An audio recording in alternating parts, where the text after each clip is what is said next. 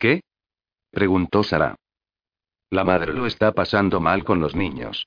¿Por qué no le da uno a su madre cuando firma en el libro? Pero no lo hace. Quiero decir, ¿no es para eso para lo que les ha acompañado la suegra? ¿Para ayudarlos? Y está claro que la chica necesita. Karen se calló. Todas se inclinaron hacia adelante. No le veo bien la cara, dijo Sara. Maldita sea, mira hacia aquí. Casi gritó a la figura que aparecía en la pantalla del ordenador. ¿Llegaste a conocer a la suegra? preguntó de repente Karen. No. Entonces no podemos estar seguras de que... Cayó. Se volvió, como si el hecho de mover el cuerpo hiciese que la imagen de la mujer se viese con mayor claridad. Jordán adelantó la imagen tan solo un poco y acercó su rostro a la pantalla del ordenador. ¿Sabes quién es? preguntó Karen bruscamente. No, contestó Sara. Karen respiró hondo. Dio un grito ahogado al reconocerla de repente. Yo sí, añadió. Hubo un silencio en la habitación. Pensó. Una mujer que asiste a un funeral y no conoce al difunto. Las tres pelirrojas oían la calefacción que silbaba en las tuberías ocultas en el techo sobre ellas. Yo también, dijo Jordán en voz baja. En ese instante, toda su bravuconería de adolescente se había esfumado y palideció. Capítulo 37. Escribió todo lo que recordaba en una libreta que había comprado en una papelería local. Estaba entusiasmada, como una adolescente que espera el baile de fin de curso. Por primera vez sentía que de verdad formaba parte del misterioso proceso. Describió a los asistentes con detalle al imaginarlos mentalmente. Este hombre mayor llevaba un traje azul que no le quedaba bien y una corbata verde lima. Esta mujer estaba embarazada como mínimo de siete meses y estaba muy incómoda. Citaba cada palabra y cada frase que recordaba del panegírico de la doctora. Nadie salvo Sara sabe por qué tomó su última decisión, identificó los temas musicales que reconoció, Jesús, Alegría de los Hombres, de Bach y una sonata de Mendelssohn. Puso por escrito todos los fragmentos de conversaciones insustanciales que había conseguido oír mientras estaba en la cola de las personas que entraban en la pequeña sala de la funeraria. Odio los funerales y qué triste y CHSS es niños, ahora a callar. Al final de su informe, la señora de Lobo Feroz añadió. Estoy segura de que la doctora Jason no me ha reconocido. He desviado la mirada y me he escondido entre la gente. Me he sentado en el fondo de la sala y en cuanto ella ha acabado de hablar he agachado la cabeza. Después he esperado al otro lado de la calle, frente al aparcamiento de la funeraria hasta que todo el mundo se ha ido, incluida la doctora. Ni siquiera ha mirado hacia donde yo estaba. Añadió una anotación más. No ha habido señal de Jordán en ningún momento. Si hubiese venido al funeral, la habría visto enseguida. La señora de Lobo Feroz siempre había pensado que sus rasgos anodinos e insulsos eran una traba. En un grupo nunca destacaba y siempre, durante toda su vida, había estado celosa de las chicas populares, entonces mujeres, que sí destacaban. Incluso se irritó un poco porque su doctora no pareció darse cuenta de su presencia, pese a que había tomado medidas para que no la vieran. Pero esta sensación de ligero enfado había sido sustituida por la idea de que su aspecto, precisamente su mediocridad y el hecho de mezclarse a la perfección en un grupo, era de repente una ventaja. No sabía que su marido, el asesino, había dicho casi lo mismo al principio de su libro. Era como una mosca en la pared, pensó, lo veía y lo oía todo y nadie se daba cuenta de mi presencia. Miró hacia abajo a las hojas escritas con su infieme. Una letra clara, fácilmente legible y una forma de escribir concisa, muy en el estilo preciso de una secretaria. Era, imaginó, una forma completamente diferente de ponerse en pie y que contasen contigo. No hace falta hacer mucho ruido o ser muy guapa, se dijo a sí misma. No hay que medir un metro ochenta y ser pelirroja como las mujeres que protagonizan el libro. Cuando tienes las palabras a tu disposición, eres especial de forma automática. Para ella era muy seductor y totalmente romántico. Miró las anotaciones escritas en las hojas de rayas que tenía ante sí y esperó haber utilizado un lenguaje descriptivo y exacto.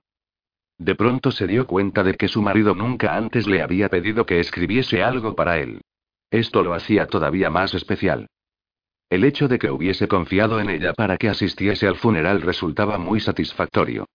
Es crucial, para todo lo que voy a incluir en la nueva novela, le había dicho su marido mientras contemplaba cómo se arreglaba. Había escogido una sencilla y anodina chaqueta gris, pantalones negros y unas gafas tintadas, no exactamente gafas de sol, pero que servían para ocultarle los ojos. Yo no puedo estar allí, pero necesito saber todo lo que pasa. No había preguntado por qué ni había dudado de él cuando le dijo que tenía que evitar en todo momento que la reconociesen.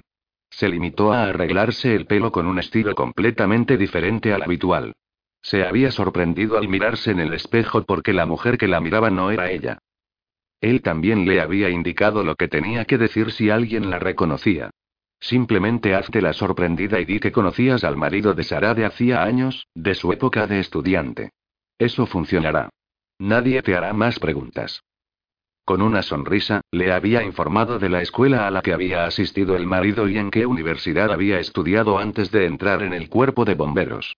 También le explicó que el marido de Sara había asistido a unos cursos nocturnos de literatura en la escuela de adultos local. Simplemente di que ahí es donde le conociste, le había dicho.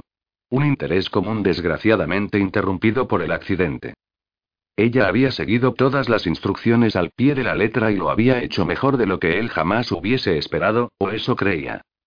Se felicitó. Tendrías que haber sido actriz. Artista. Esta ha sido la primera vez que has subido a un escenario y la has bordado. Por un momento, pensó que era como si escribiese un capítulo propio que se incluiría palabra por palabra en el libro, lo cual la emocionó sobremanera. No conseguía estarse quieta en la silla mientras se inclinaba sobre sus notas, rebuscando entre todo lo que recordaba del funeral, añadiendo todo elemento que le venía a la mente, porque sabía que incluso la más pequeña observación podría servir para que toda la descripción funcionase y eso haría que la escena también funcionase y, por último, el capítulo y, en última instancia, el libro entero. Levantó la vista y de repente vio unos focos que aparecían en la noche y que se adentraban en el camino de entrada a su casa. Se puso en pie, entusiasmada. La señora de Lobo Feroz se dirigió a la puerta principal para abrirle a su marido. Parecía como si los años que la llevaban hasta los linderos de la vejez se esfumasen en ese momento. Ya no era la mujer tímida, preocupada y enfermiza que ocupaba una posición discreta y sin importancia a su lado. Rebosaba de intensa pasión, como una de las primeras noches en que se conocieron. Era, pensó, Mata Ari. Una mujer fatal. Ahora que sabían algo, todavía estaban más asustadas porque subrayaba lo poquísimo que sabían antes. Las tres pelirrojas hablaban a gritos. No tenía ningún motivo para estar allí, lo que significa que solo hay una razón, dijo Jordán con contundencia. Ella tiene algo que ver con esto. No lo sabemos con certeza, repuso Karen con vehemencia. Maldita sea, Jordán, no podemos sacar conclusiones precipitadas que creemos que son obvias, porque puede que nos equivoquemos. Tú dijiste tres lados de un triángulo. Eso es lo que necesitaríamos para entender quién es el lobo feroz. Pero solo veo dos. Sara saltó en medio de la discusión. No tengo ni idea de quién es esta mujer y por qué ha venido a mi funeral. Así que, ¿dónde está el tercer lado? El hecho de que no sepas quién es y que nosotras sí lo sepamos, ese es el tercer lado, resopló Jordán. Eso no tiene sentido, repuso Karen. Entonces, déjame que te pregunte una cosa. ¿Perseguir a tres desconocidas que da la casualidad que son pelirrojas porque tienes algún tipo de obsesión de mierda por los cuentos tiene sentido? ¿En serio, tiene sentido? Debe de tenerlo. De alguna De alguna manera. Tiene sentido. Fantástico. ¿Estás diciendo que no estamos más cerca de descubrir nada y de hacer algo sobre ese lobo de mierda porque no estamos seguras? Estupendo. De verdad, estupendo de cojones. Jordán caminaba por la habitación moviendo las manos de la rabia. Solo sabía una cosa. Que quería hacer algo. Cualquier cosa. La idea de esperar a la muerte la estaba matando, pensó. La ironía se le escapaba. Sabía que se estaba comportando de forma impulsiva. Pero ya no pensaba que eso fuese un error. Sara se dejó caer en la silla, intentando entender por qué una desconocida había ido a su funeral y por qué eso la disgustaba tanto. Se dijo que tenía que haber otros asistentes, personas que no eran antiguos amigos, conocidos o familia de los alumnos a los que había dado clase. Tenía que haber aficionados a los funerales que ocupaban sus vidas desesperadas asistiendo a todo tipo de funeral que viesen anunciado, para poder derramar falsas lágrimas y pensar que eran afortunados porque sus vidas, por tristes que fuesen, no habían acabado. Miró fijamente la pantalla del ordenador. El rostro parcialmente oculto de la mujer estaba congelado. ¿Por qué no podría esa mujer ser uno de esos? Claro que podría. Pero también podría ser alguien totalmente diferente. Sara dirigió la mirada a Karen y a Jordan. Las dos representaban polos opuestos. Una tenía prisa por contraatacar. La otra era excesivamente prudente. Hubiese estado bien, pensó, si ella hubiese encajado entre las dos, la fuerza de la razón. Pero este no era el caso. En parte quería salir corriendo, en ese preciso instante, aprovecharse de su nueva vida como Quintia y dejar a las otras dos atrás para que se enfrentasen al lobo. Estaría a salvo. Él estaría satisfecho con las otras dos pelirrojas. Ella sería libre. Una oleada de egoísmo y de miedo a punto estuvo de vencerla. La rechazó. Solo podemos hacer una cosa, dijo bruscamente, como una maestra imponiendo orden a una clase desobediente.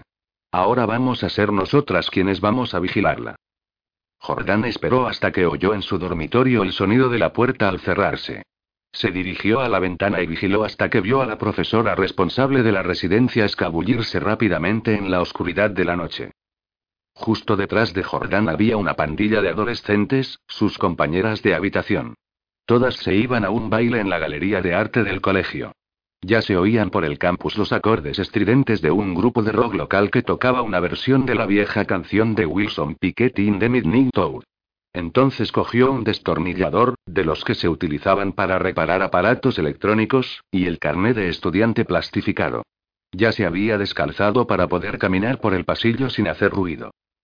Vivir en una antigua casa victoriana de más de 150 años convertida en dormitorios individuales para alumnos de clase alta tenía una ventaja importante. Era de sobras conocido que las cerraduras de las puertas eran muy viejas y endebles y la información que siempre pasaba de un ocupante de un dormitorio al siguiente era cómo utilizar el borde del carné de estudiante de plástico duro para forzar cualquier cerradura y abrirla. Esperaba que la puerta del modesto apartamento de la planta baja que ocupaba la profesora responsable de la residencia tuviese la misma descuidada seguridad. La tenía. Pasó el borde de la tarjeta entre la jamba y la cerradura, dobló la tarjeta con un movimiento experto y la puerta se abrió. Encima tuvo la suerte de que la profesora había dejado la lámpara del escritorio encendida, así que Jordán pudo moverse con rapidez por las habitaciones, sin tropezarse con muebles distribuidos de una manera para ella desconocida. Lo que buscaba podía estar en el escritorio o cerca del teléfono de la mesilla del dormitorio. Jordán no tardó más de 90 segundos en localizarlo. Se trataba de una carpeta azul con el nombre y el logo del colegio debajo de las palabras. Confidencial barra directorio de personal y del cuerpo docente. Los alumnos no tenían acceso al directorio. Si ellos o sus padres, invariablemente enfadados, querían contactar con alguien de la administración o del personal docente, en la página web del colegio aparecía la lista de los correos electrónicos y los números de teléfono oficiales. Sin embargo, el directorio que Jordán había cogido de debajo de un montón de trabajos de alumnos tenía información que no era tan fácil de obtener. Lo abrió en la sección titulada Despacho del director. Allí, al lado de secretaria de administración había un nombre. Estaba el número de la oficina y el número privado, además de la dirección y, todavía mejor, entre paréntesis aparecía un nombre masculino. El marido de la secretaria. La mano le tembló cuando leyó el nombre. ¿Eres el lobo? Durante un instante, la cabeza le dio vueltas con frenesí. Jordán respiró hondo para calmar el pulso acelerado y el nudo en el estómago. A continuación, copió toda la información de la entrada del directorio con tinta negra en el dorso de la mano. Tenía miedo de perder un trozo de papel. Quería esta información tatuada en la piel. Sintió que una mezcla de miedos y seguridades se debatían en su interior. Intentó vencer esas sensaciones, diciéndose que debía conservar la calma, que debía mantener la concentración para dejar el directorio exactamente igual como lo había encontrado. Se recordó que debía asegurarse de que no había cambiado nada y que no había dejado ningún rastro en el apartamento de la profesora, ni siquiera el olor de su miedo. El aire en el apartamento parecía agrio, como humo amargo. Se instó a ser sigilosa y a asegurarse de que salía de la habitación con el mismo sigilo y secretismo que había utilizado al entrar.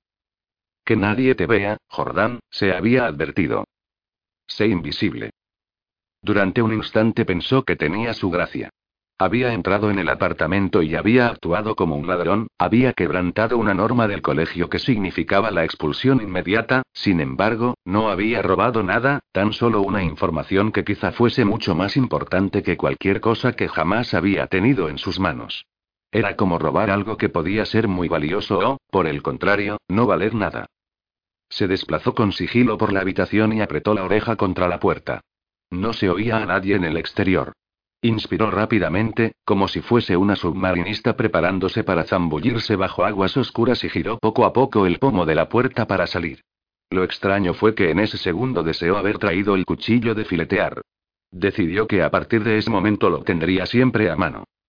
El grupo estaba tocando una versión de She Sokol, de los Rolling Stones, y hacía una imitación pasable de Mick, Kate y el resto de la banda, incluidas las lastimeras súplicas del cantante condensadas en las letras. El grupo local estaba en una esquina de la sala principal de la Galería de Arte. Normalmente, la galería exponía obras de los estudiantes, del profesorado y de exalumnos, pero el espacio abierto se podía convertir con facilidad en una pista de baile. Alguien había sustituido las luces del techo por una gigantesca bola plateada que reflejaba destellos de luz sobre la pista abarrotada. La música reverberaba en las paredes. Los estudiantes giraban o, en diferentes grupos, muy juntos, gritaban más fuerte que la música del grupo.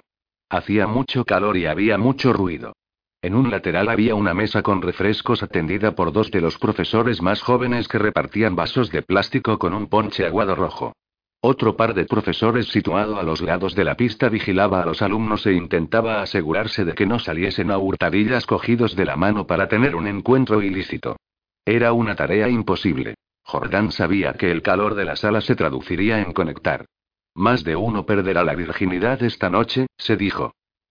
Tres veces se había abierto camino a codazos a través de la masa densa y móvil de alumnos que bailaban, las tres veces atravesando la pista en diagonal, deteniéndose un par de veces para mover el cuerpo en círculos para que así la confundiesen con una de las asistentes a la fiesta.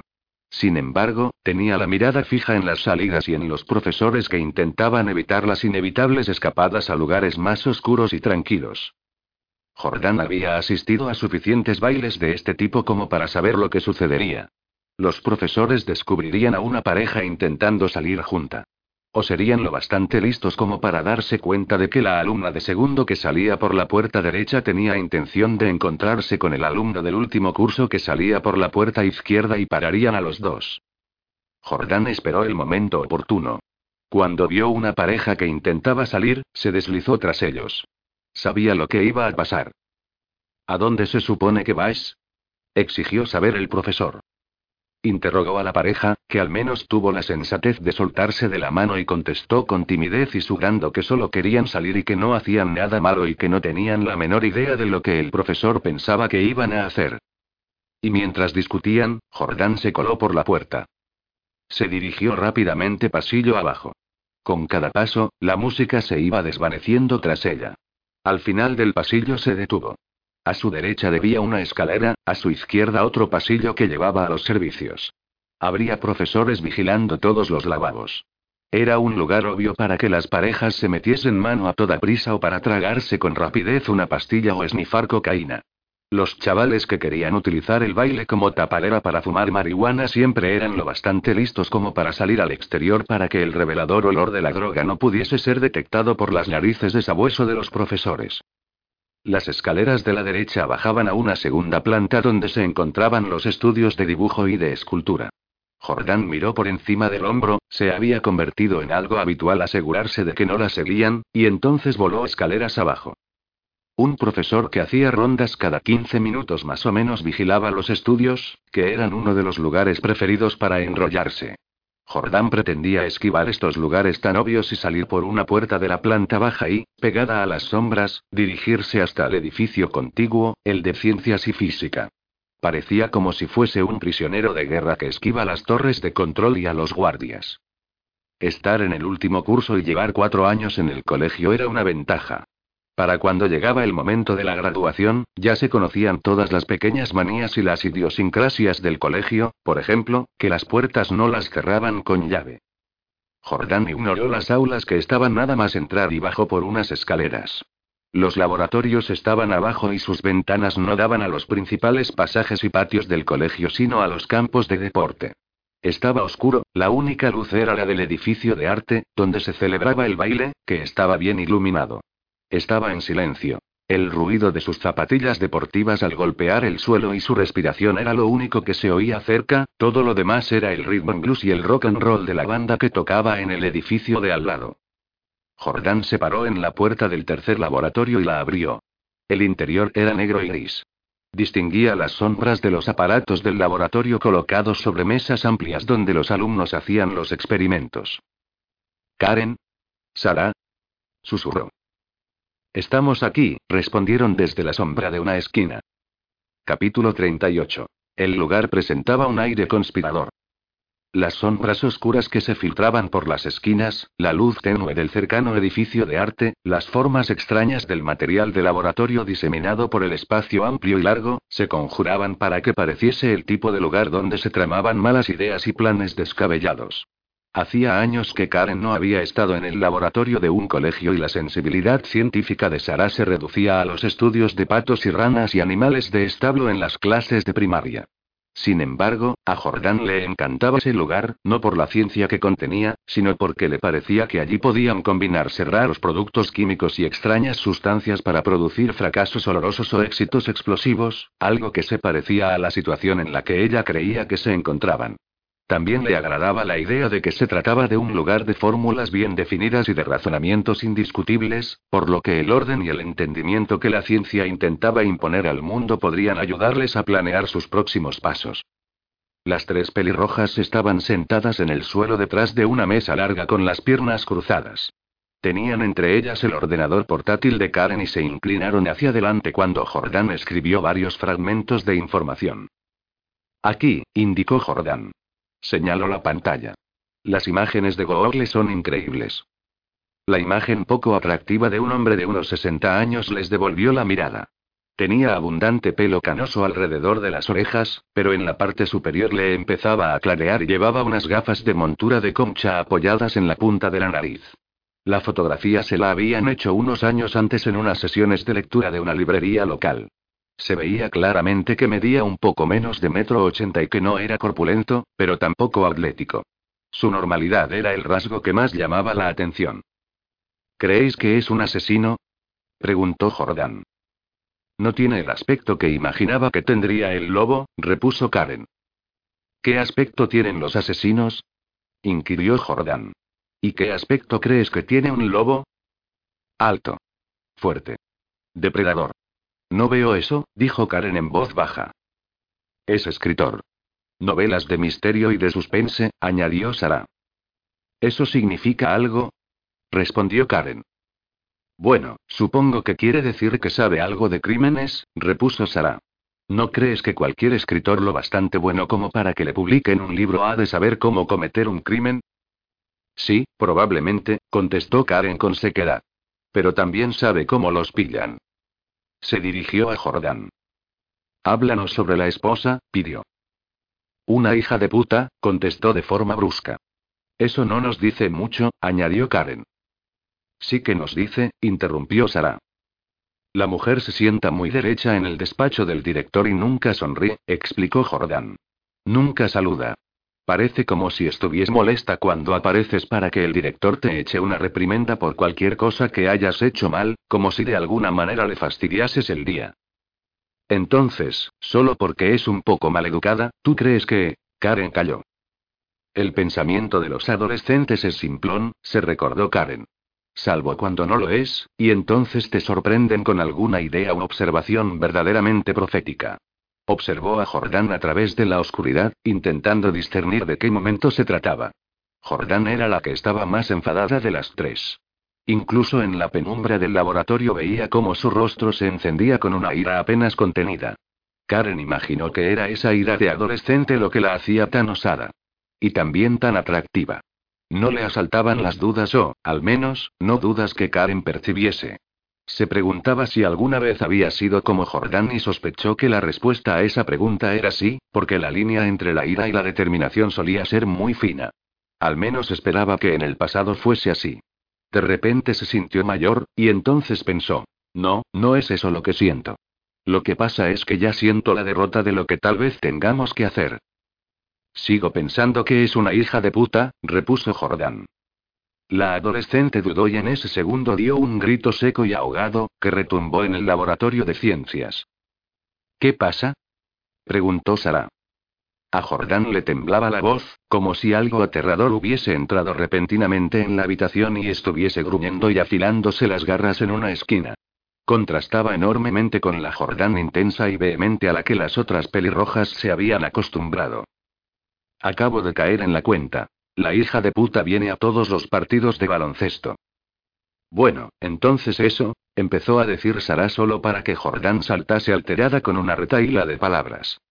Todos los partidos. Me refiero a que está siempre allí arriba, en medio de las gradas, la he visto un millón de veces viéndonos jugar. Solo que yo pensaba que nos veía jugar. Pero quizás era solo a mí. Y si ella está allí, apuesto a que su marido también está, justo a su lado. Bueno, pero ¿le has visto alguna vez? Sí. Seguro. Probablemente. ¿Cómo iba a saber quién era? Esto tenía sentido. Y eso no es todo, prosiguió Jordán, cada vez más rápido. En el despacho del director tiene acceso a mi expediente. Puede saber todas las actividades programadas a las que tengo que asistir. Puede saber si tengo que estar en clase, en la comida o camino del baloncesto o de la biblioteca. Puede saberlo casi todo. O al menos, se lo puede imaginar. Sara se echó hacia atrás. Estaba muy preocupada. Coges una cosa y le añades otra, combinas una observación con algo más que has notado y todo parece que significa algo cuando quizá no sea así. Para Jordán, de pronto todo era obvio. Secretaria mezquina. Marido. Partidos. Todos sus viajes al gimnasio. Todas las citas fallidas con los psicólogos para que volviese al buen camino. Pensó. Tiene que haber alguna relación. Pero para las otras dos pelirrojas no era así. Jordán golpeó con brusquedad las teclas del ordenador y en la pantalla aparecieron fotografías de las sobrecubiertas de los cuatro libros del marido. Las imágenes eran escabrosas, sugerentes y exageradas. En una destacaba un hombre empuñando un cuchillo ensangrentado. Una pistola grande sobre una mesa era el centro de otra. En la tercera aparecía una misteriosa figura al acecho en un callejón. La imagen de esta sobrecubierta hizo que Karen se estremeciese. No ha publicado nada desde hace años. Tal vez se haya jubilado, sugirió Karen. Ni una sola de las palabras que pronunciaban sus labios sonaba convincente. Sí. O puede que otra cosa, agregó Jordán Burlancia. Puede que se cansase de escribir sobre asesinos y decidiese intentar algo más real a ver si le gustaba. Las tres pelirrojas guardaron silencio, pese a que la observación de Jordán las había asustado de maneras distintas. Oían la música del baile a lo lejos. El ritmo intenso del rock and roll contrastaba con los oscuros sentimientos que sentían. ¿Qué hacemos ahora? susurró Sara. Puede que sea él. Puede que no lo sea. Lo que quiero decir es, ¿qué demonios podemos hacer?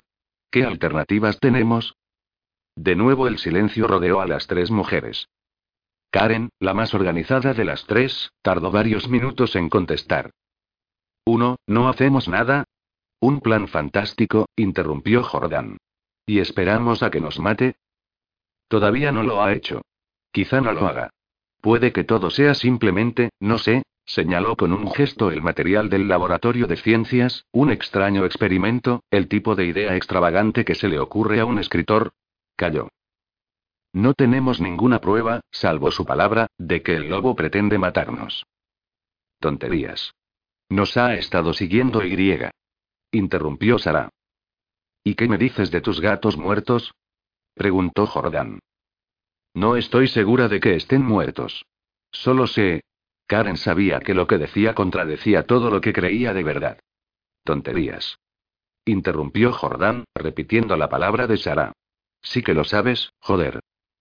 Karen lo sabía, pero prosiguió, con la voz cargada de falsas razones e incómodos compromisos. Puede que eso sea todo lo que hay.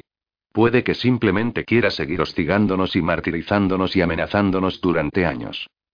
Jordán movió la cabeza hacia adelante y hacia atrás. Cualquiera de los muchos psicólogos a los que mis dichosos padres me han obligado a ir a lo largo de los años diría, Eso es una negación total, con una amplia sonrisa de imbécil en la cara como si dijese algo maravilloso que al instante me enderezaría y me convertiría en una adolescente normal, feliz, equilibrada, como si eso existiese en alguna parte del mundo. Tanto Karen como Sara se alegraron de estar a oscuras, porque las dos, pese al miedo, sonrieron. Karen pensó que eso era exactamente lo que le gustaba de Jordan. Si logra sobrevivir a todo esto, pensó, se convertirá en alguien especial. La palabra sí le resultó casi físicamente dolorosa, como si fuese un repentino retortijón de barriga o una bofetada en la cara. Bueno, entonces nada y esperaremos a ver si nos mata es una opción, dijo Sara. ¿Y? Podemos intentar la confrontación, prosiguió Karen. Ver si eso le ahuyenta. ¿Quieres decir, interrumpió Jordán, que, por ejemplo, llamamos a su puerta y decimos, hola? Somos las tres pelirrojas. Una de nosotras ya ha simulado su muerte, pero nos encantaría que dejase de decir que nos va a matar, porfa. Eso sí que es un plan con el que las tres podemos estar de acuerdo. El sarcasmo de Jordán llenó la estancia. Sara asintió con la cabeza. Por supuesto, si hacemos eso o algo parecido, lo más probable es que le obliguemos a actuar. Podría acelerar sus planes. Pensad en todas las películas que habéis visto en las que los secuestradores dicen a la familia de la víctima, no llaméis a la policía. Y, o llaman a la policía o no la llaman, pero ninguna de las dos respuestas es la correcta, nunca, porque las dos ponen la rueda en marcha. Es como si estuviésemos secuestradas. Y otra cosa, añadió Jordán. Si hablamos con él, perdemos todas nuestras ventajas. Él se limita a negar que es el lobo y nos da con la puerta en las narices y nosotras tenemos que volver a empezar desde cero. Y puede que estemos muertas mañana o la semana que viene o el año que viene. Puede que decida inventar un nuevo plan y ponerlo en práctica y otra vez empezamos desde cero. Lo único que hacemos es aumentar la incertidumbre en nuestras vidas. Karen se sujetó la cabeza con las manos durante unos instantes. Intentaba ver con claridad a través de una niebla de posibilidades. Era como si estuviese revisando los síntomas de un paciente muy enfermo. Un paso en falso, un diagnóstico equivocado y el paciente puede morir. No sabemos a ciencia cierta si es el lobo, declaró. ¿Cómo podemos actuar sin estar seguras al 100%? Estaba un poco sorprendida por la duda que se filtraba en sus palabras. Intentaba ser agresiva, decidida. Le resultaba difícil. Se sentía como si acabase de explicar un chiste sin gracia y se riesen de ella y no con ella. Jordán se encogió de hombros. ¿Y qué? No estamos ante un tribunal. No vamos a ir a la policía con una historia de locos sobre unos mensajes y un lobo y andar a escondidas todo este tiempo, simplemente para que un policía piense que estamos como una chota. Jordán hablaba deprisa. Probablemente demasiado deprisa, pensaron las otras dos pelirrojas. La idea es aprovechar la ventaja. Mantener el control. Solo podemos hacer una cosa. Karen sabía lo que iba a decir Jordán, no obstante, dejó que la adolescente lo dijera. Seremos más listas que el lobo. ¿Y qué vamos a hacer? preguntó Sara. Ya sabía la respuesta a su pregunta. Le aterrorizaba. Karen también sabía la respuesta. Se echó hacia atrás y sintió una ola de tensión muscular que le recorría todo el cuerpo, como si se hubiese estremecido de la cabeza a los pies. La poca lógica que le quedaba la obligó a pronunciar unas palabras. No podemos ir y matarlo. Así de simple. Esperar junto a la puerta de su casa y cuando salga a coger el periódico por la mañana, acercarse y pegarle un tiro para después intentar desaparecer. Montar nuestro pequeño tiroteo urbano desde el coche. Nosotras no somos así. Y además acabaríamos en la cárcel, porque no es en defensa propia, es un asesinato y, que yo sepa, ninguna de nosotras es una asesina consumada. Su sarcasmo resultaba mucho más suave que la versión adolescente de Jordan. ¿Cómo podemos conseguir que sea en defensa propia? preguntó Sara. ¿Una trampa? ¿Esperamos a que intente matarnos antes? Aunque quizá ya lo haya hecho. No lo sé, repuso Karen. Ninguna de nosotras ha hecho nunca algo así. ¿Estás segura? Sara dejó que la frustración se plasmase en su voz. Hemos inventado mi muerte. Todas hemos sido manipuladoras, intrigantes, lo que sea, en algún momento de nuestras vidas. Todos somos así. Todos mentimos. Todos hacemos trampas. Creces y aprendes. Lo que hemos de hacer es crear algo que el lobo no espere jamás. ¿Por qué no? ¿A qué te refieres con crear algo? Empezó a decir Karen, pero Sara la interrumpió. Algo que él nunca esperaría. ¿Y qué? ¿No te parece que todo lo que ha hecho depende de que nosotras actuemos como gente normal y agradable, sensible y amable? Si dejamos de hacer las cosas que nos convierten en quienes somos. O en quienes éramos. Las tres pelirrojas callaron unos instantes. Quiero matarlo, dijo Jordán despacio, interrumpiendo un silencio que parecía letal. Quiero acabar con el lobo. Y ya no me importa nada, salvo que actuemos y que actuemos con rapidez. Y la cárcel es mejor que una tumba. ¿Estás segura? preguntó Karen. Jordán no le contestó. Es una buena pregunta, pensó. A esta idea inmediatamente le siguió la vehemente respuesta automática de una persona joven a todas las dudas importantes. Ah, joder. ¿Pero cómo? preguntó Sara con sequedad. ¿Qué hacemos? Le costaba creer que en realidad estaba de acuerdo con el asesinato. Tampoco podía creer no estar de acuerdo con el asesinato. Ni siquiera estaba totalmente segura de que estuviesen hablando de asesinato, aunque eso es lo que parecía. Parecía como si en la oscuridad del laboratorio de ciencias, cualquier posibilidad de pensamiento lógico se disipase alrededor de ellas. Karen estaba a punto de decir algo, pero se contuvo. ¿Eres una asesina? se preguntó de repente. No sabía cuál era la respuesta correcta, lo único que sabía era que estaba a punto de averiguarlo. Jordana sentía con la cabeza. Tecleó algunos números en el sistema de búsqueda del ordenador. En la pantalla apareció la imagen de googlear de una casa modesta de un barrio periférico y mediocre. Jordán pulsó vista de la calle y de repente subían y bajaban por la calle donde vivían el escritor y la secretaria. No era muy distinto al antiguo barrio de Sara. Casas bien conservadas, con los laterales blancos y los jardines bien cuidados. Era un típico barrio de Nueva Inglaterra, no del tipo que aparece en las postales o en los folletos de viajes con imponentes casas antiguas o granjas. Estas eran sencillas hileras de casas construidas hacía 30 años, con un aire de posguerra, bien mantenidas por generaciones de obreros y sus familias, que se enorgullecían de la propiedad como parte del sueño americano de ascender en la clase social. Era el típico lugar donde los vecinos iban al instituto del barrio los viernes por la tarde a animar al equipo de fútbol americano y que los domingos, después de misa, comían pastel de carne. Sus habitantes podían ser furibundos seguidores de los Red Sox y de los Patriots, pero no podían costear los precios exagerados de las entradas, salvo quizás una vez al año.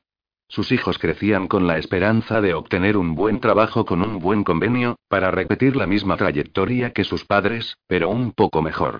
Era el tipo de lugar que condensaba todo lo bueno y todo lo malo de Estados Unidos, porque detrás de todos esos jardines de césped bien podado y de los revestimientos de aluminio se ocultaban quizá más de un problema de alcoholismo o de drogadicción y de violencia doméstica y otros tipos de desgracias que comúnmente se encuentran bajo la superficie de falsa normalidad. Las tres pelirrojas miraron las imágenes de la casa y de la calle, desde arriba, desde la parte delantera, desde detrás, e intentaron imaginar si alguien tan malvado como el lobo podría prosperar en un lugar así. Parecía imposible que un asesino viviese allí. Pelirroja 1 pensó. Es gente que viene a verme para que la ayude cuando está enferma. Pelirroja 2 pensó. Esta gente es exactamente igual que yo. Pelirroja 3 pensó. No tengo nada en común con esta gente y si viesen mi colegio privado, mi ropa cara y mi rica familia me odiarían al instante. Sara fue la primera en hablar. No sé si esa es la casa del lobo, aventuró, pero no tenemos otras pistas. Ni otras ideas. No hay nadie más que pueda ser una posibilidad. Así que creo que deberíamos ir. Estoy de acuerdo, convino Karen. ¿Sabéis una cosa? Dijo Jordán con suavidad, Caperucita Roja no se da precisamente media vuelta y huye cuando el lobo le habla. Le hace las preguntas difíciles. ¿Cómo qué dientes tan grandes tienes, abuelita? Las otras callaban. Tenemos que hacer algunas preguntas difíciles a ese escritor y a su mujer, la secretaria. No podemos esperar. No podemos retrasarlo. A cada minuto que pasa, le damos más tiempo para que se nos acerque. Tenemos que cambiar completamente el juego, a partir de este instante. Tenemos que tomar el control.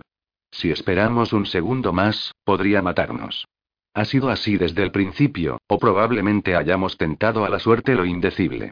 ¿Qué dientes tan grandes tienes, abuelita? Tenemos que ser capaces de hacer esa pregunta de tal forma que no puedan mentirnos. Solo entonces, sabremos la verdad. Y sabremos qué hacer, pero en ese mismísimo instante será obvio de cojones. Hizo una pausa y susurró. Nada de mentiras, nada de mentiras, no más mentiras. Ya no más. ¿Cómo podemos garantizarlo? preguntó Sara. ¿Cómo haces una pregunta que no se pueda contestar con una mentira? Sabía la respuesta a esa pregunta. Karen también. Jordán se agachó y de repente las otras vieron el cuchillo que tenía en la mano. La hoja delgada y afilada reflejó un haz de luz difusa que se había colado por una de las ventanas del laboratorio y brillaba como el mercurio plateado. Capítulo 39. Pelirroja 1 pensó que era como inventar un mordaz número humorístico para un público difícil y rebelde. Pelirroja 2 pensó que era como un trabajo de primaria en papel maché, unido con cuerda y celo. Pelirroja 3 pensó que era como estudiar para un examen difícil de una asignatura de la que se había saltado muchas clases. En realidad, ninguna de las tres lo llamó por su nombre. Prepararse para matar a una persona. Cada una tenía partes dispares de un todo. Esa había sido la idea aproximada de Karen y había insistido en ello, aunque no podía explicar a las otras dos pelirrojas exactamente por qué. Simplemente le parecía que compartir el esfuerzo tenía sentido, de una forma vagamente democrática. Ninguna de las tres imaginaba que el lobo feroz habría encontrado este aspecto de su plan apresurado y desorganizado, completamente delicioso y decididamente inteligente. Habría admirado la inevitable confusión que tres personas que trabajan de forma independiente para crear un complicado asesinato habrían provocado en cualquier investigador que siguiese el caso. El lobo feroz había pulido su propio plan para dejarlo en lo que él consideraba una sencillez satisfactoria. Se parecía al famoso juego de mesa que prácticamente estaba en todas las habitaciones de juego guardado en algún estante polvoriento o en las casas de veraneo. Cluedo. Salvo que para él no sería el coronel Mostaza en la despensa con una vela. Sería el lobo con un cuchillo de caza cuando menos lo esperen. En realidad, el lobo había entrado en una especie de fase zen del asesinato. Las acciones estaban subordinadas a la interpretación. Mientras movía con entusiasmo delante de la pantalla del ordenador escribió. Ya están muertas. Lo más importante son las palabras que acompañan a la acción. Tengo que atraer a la gente para que me acompañe en este viaje. Llegar hasta los asesinatos tiene que ser algo muy tentador para los lectores. No pueden sentir repugnancia. Han de sentir su propia ansia. Ha de ser como cuando pasas por delante de un accidente en la autopista. No puedes evitar mirar, aunque sabes que dejarte llevar por una curiosidad morbosa te convierte de algún modo en una persona menos honorable. Tanto las tres pelirrojas como el lobo feroz habían llegado a la misma conclusión. Apresúrate y mata. El futuro de todos dependía de ello. Jordan abandonó la biblioteca a primeras horas de la tarde con un ejemplar de A Sangre Fría, de Truman Capote, en la mochila. Solo le interesaban los primeros capítulos, que había leído dos veces antes de saltarse otros para enfrascarse en la parte central del libro con objeto de identificar qué era lo que había provocado a Terry Smith y a Richard Cook. También había ido a la modesta sección de películas del colegio y había encontrado en un estante la versión original de Perros de Paja, de Sam Peckinpah, y el primer capítulo de Scream. Vigila quien llama, de Wes Craven. Supuestamente para sacarlas había que firmar una hoja de papel que había por allí. Empezó a escribir su nombre y después pensó que era mejor obviar ese requisito. De regreso a su habitación, puso la primera película en la unidad de disco del ordenador y sacó una libreta para apuntar observaciones y notas. Antes, había pasado varias horas estudiando con detenimiento entradas de Internet que describían varios crímenes, pero todos con un tema único. Asesinato al azar. Jordán pensó que al final del día tendría que destruir todo lo que había escrito. Cuando apareció la idílica campiña inglesa en la pantalla que tenía delante, supo que tendría que destruir su ordenador. Pausó la película y escribió un correo electrónico a sus distanciados padres. Papá y mamá, este maldito ordenador sigue bloqueándose y por su culpa he perdido un trabajo muy importante en el que he trabajado un montón, ahora tengo que repetirlo y seguramente lo presentaré tarde y el retraso me repercutirá en la nota. Os estoy enviando este correo desde el portátil de una amiga. Necesito un ordenador nuevo ya, porque tendré los exámenes finales enseguida. Puedo ir al centro comercial hoy, ¿os parece? Pero tendré que utilizar vuestra tarjeta de crédito. Sabía que ni su padre ni su madre le negarían esta petición.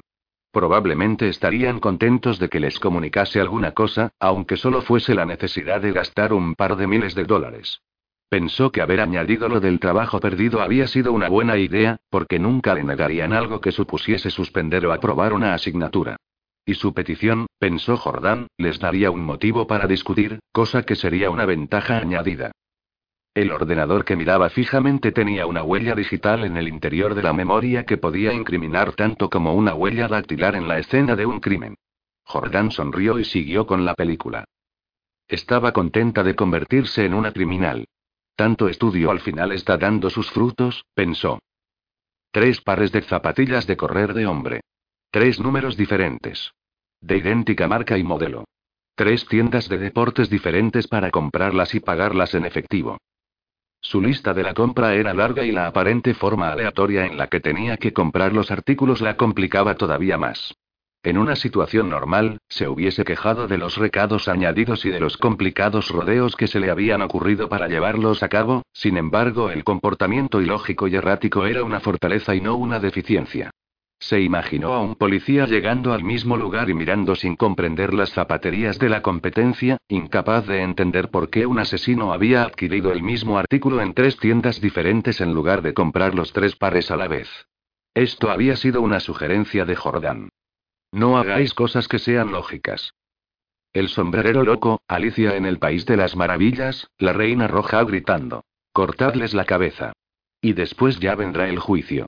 Sara miró a su alrededor al elemento básico del mundo estadounidense, el centro comercial, y pensó que estaba viviendo una vida al revés.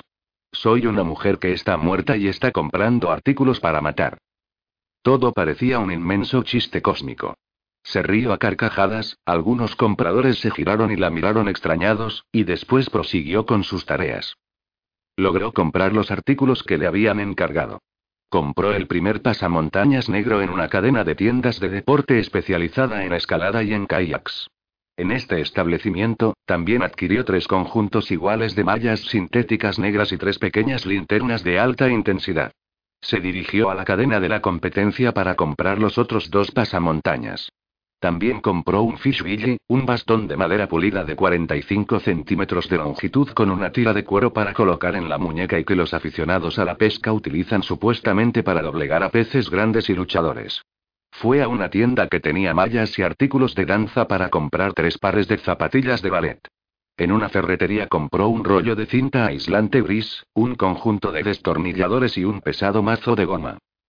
A continuación, como si hiciese las cosas sin venir a cuento, regresó a la tienda de deportes y añadió a su lista de la compra tres sudaderas negras con capucha. En una tienda cercana de bolsos y maletas, compró las tres pequeñas talegas de lona más baratas que tenían. Una azul, otra amarilla y otra verde. Cuando se encontraba en medio del centro comercial, rodeada de otros compradores que llevaban bolsas muy grandes de papel llenas de ropa barata fabricada en China y artículos electrónicos fabricados en Corea, Sara hizo una pequeña pirueta de bailarina. No le importó que la gente la mirase. Se sentía libre. A diferencia de las otras dos pelirrojas, sabía que podía huir en cualquier momento.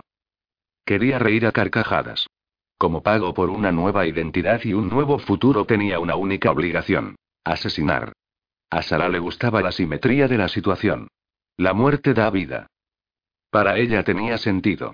Reconocía que tal vez no fuese la mejor manera de empezar de nuevo, pero estaba atrapada en un mundo que apenas tenía pasado, su vida como Sara parecía que se desvanecía con cada minuto que pasaba, vinculada solo a dos pelirrojas que antes eran dos desconocidas y sin embargo ahora creía que las conocía mejor que a cualquiera de los amigos que había tenido en el pasado, y a un hombre que quería ser un lobo y un personaje de un cuento. Se agachó para alcanzar una de las bolsas con las compras y se puso el asa de cuero del palo de madera en la muñeca. Pesaba y la superficie era lisa y pulida. Resultaba letal al tacto. Sonrió. Ella también se sentía letal. Si me ve, la hemos fastidiado. Era el único pensamiento que se colaba en el miedo de Karen. De nuevo iba en un coche de alquiler. Llevaba gafas de sol, pese a la oscuridad de la tarde gris y encapotada. Su característico cabello pelirrojo estaba oculto bajo una gorra de esquí. En la mano derecha, llevaba la cámara de vídeo, con la izquierda manejaba con cuidado el volante.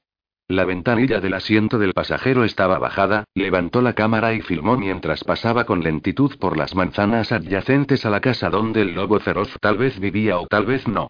Sabía que iban a ser unas imágenes movidas, mareantes, poco profesionales, pero el hecho de que las otras dos pelirrojas pudiesen ver el vecindario les ayudaría. Estacionó en un lado de la calle a media manzana de la casa. Miró a un lado y a otro para asegurarse de que no había nadie.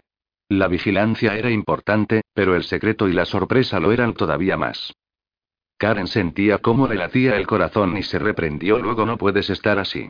Las manos le temblaban y le supo mal que cuando les mostrase las imágenes a las otras dos pelirrojas se darían cuenta de lo asustada que había estado y eso la intranquilizaba, porque sabía que tenía que ser tenaz.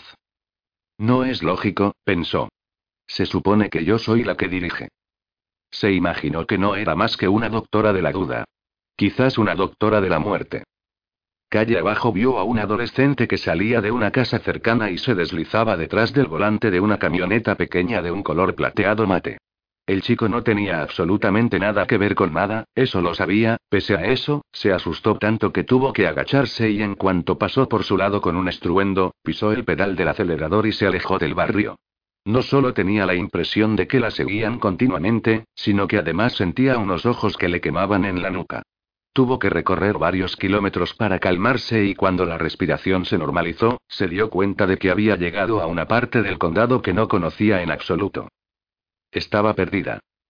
Tardó casi una hora en encontrar el camino de regreso a las calles que reconocía, porque se había negado a pararse y preguntar el camino, y otra hora para devolver el coche de alquiler, coger su coche y regresar a casa en la oscuridad. Aparcó en el camino de entrada y descendió del coche por el lado del bosque que ocultaba su casa desde la carretera. Odiaba más que nunca el aislamiento de su casa. Se detuvo delante de la casa. El sistema automático de iluminación se encendió. Estaba a punto de parar el motor y entrar en su casa cuando dudó. Le abrumaban los miedos contradictorios. El lugar que debería ser seguro también constituía la mayor amenaza. De repente, Karen puso una marcha y, con las ruedas chirriando, cambió de sentido. Condujo como si la estuviesen persiguiendo, pese a que no había nadie en ninguna de las carreteras secundarias que tomó. De pronto, parecía como si el lobo feroz hubiera conseguido matar a todas excepto a ella. Estaba sola en el mundo, la única persona en pie, la única superviviente, esperando lo inevitable. Gritó en el coche, acelerando en la autopista, su voz descontrolada, elevándose en el reducido espacio, asustándola todavía más. Cuando consiguió controlar un poco sus emociones, condujo hacia una de las autopistas principales. A los pocos segundos, vio un cartel. Restaurante, gasolinera, motel. El motel que estaba al final de la rampa de salida pertenecía a una cadena nacional. El aparcamiento no estaba lleno. Solo había una persona en la recepción. Parecía joven, una chica recién graduada haciendo un programa de formación en gestión que le exigía trabajar hasta tarde con una incontenible sonrisa extrovertida, aunque estuviese cansada o no se encontrase muy bien.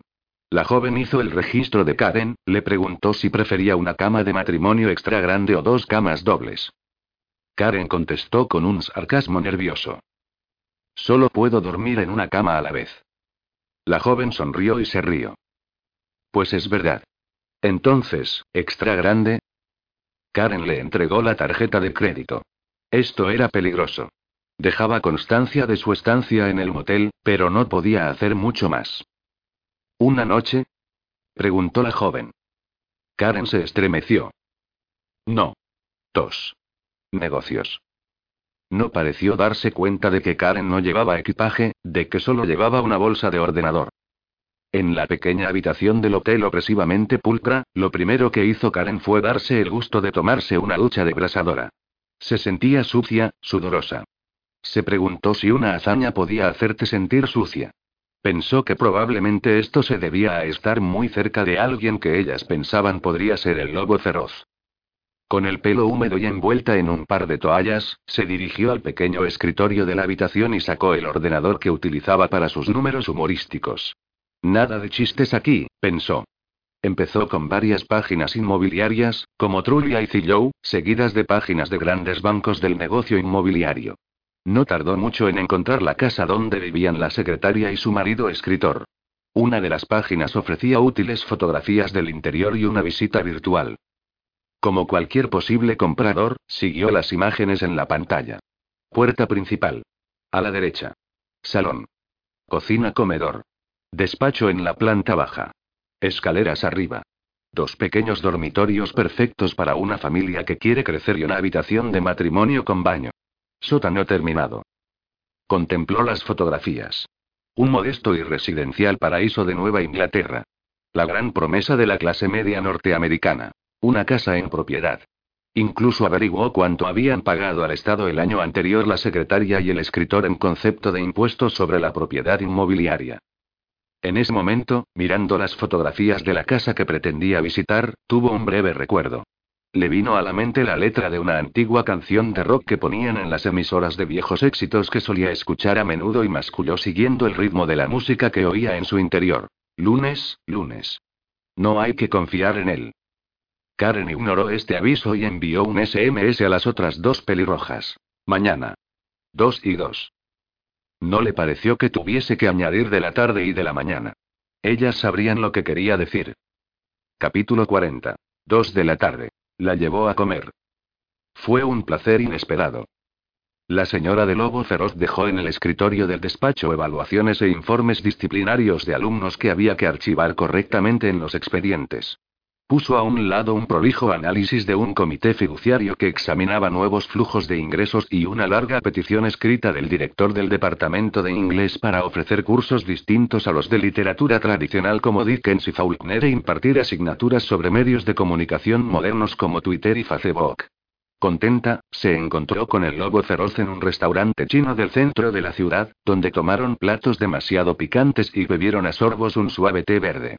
Supuso que él tenía algún motivo para sacarla a comer, como muchos matrimonios de muchos años las muestras espontáneas de afecto eran cada vez más raras, pero no le importó. Se deleitó con las bolas de masa hervida y con la salsa de miso. La camarera se acercó y les preguntó si deseaban postre. Yo una copa de helado, repuso el lobo feroz. Miró a su mujer. No, nada de dulce. Tengo que vigilar el peso. Venga, dijo él con un tono burlón. Solo esta vez. Ella sonrió. Él estiró el brazo y le cogió la mano. Como adolescentes, pensó ella. Bueno, sonrió a la camarera. Yo también tomaré una copa de helado. Dos copas de vainilla, pidió el lobo feroz. Somos gente corriente. Era una broma que la camarera no captó y los dos rieron juntos cuando ella se alejó para traer lo que le habían pedido. No le soltó la mano, sino que se inclinó sobre la estrecha mesa hacia su esposa. Mañana o pasado, dijo con toda la imprecisión que pudo, pero esbozando una sonrisa. Es probable que tenga un horario un poco extraño. Ya sabes, que tenga que levantarme temprano, regresar tarde y quizá me salte algunas comidas. Bueno, dijo ella con un movimiento de cabeza. No tienes que preocuparte. No estoy preocupada. Es importante, los últimos retazos de la investigación. Ella sonrió. ¿Los últimos capítulos? No contestó, se limitó a esbozar una sonrisa más amplia, lo que ella tomó como un sí. No le importaba. La creatividad no es un trabajo de 9 a 5. Le miró. En lo profundo de su ser, reverberaban muchas palabras, que retumbaban con dudas y miedos. ¿Va a matar? Con una sorprendente tranquilidad, cerró todas las puertas a estas palabras. No le importaba lo más mínimo lo que hiciese o dejase de hacer. Solo es trabajo de documentación.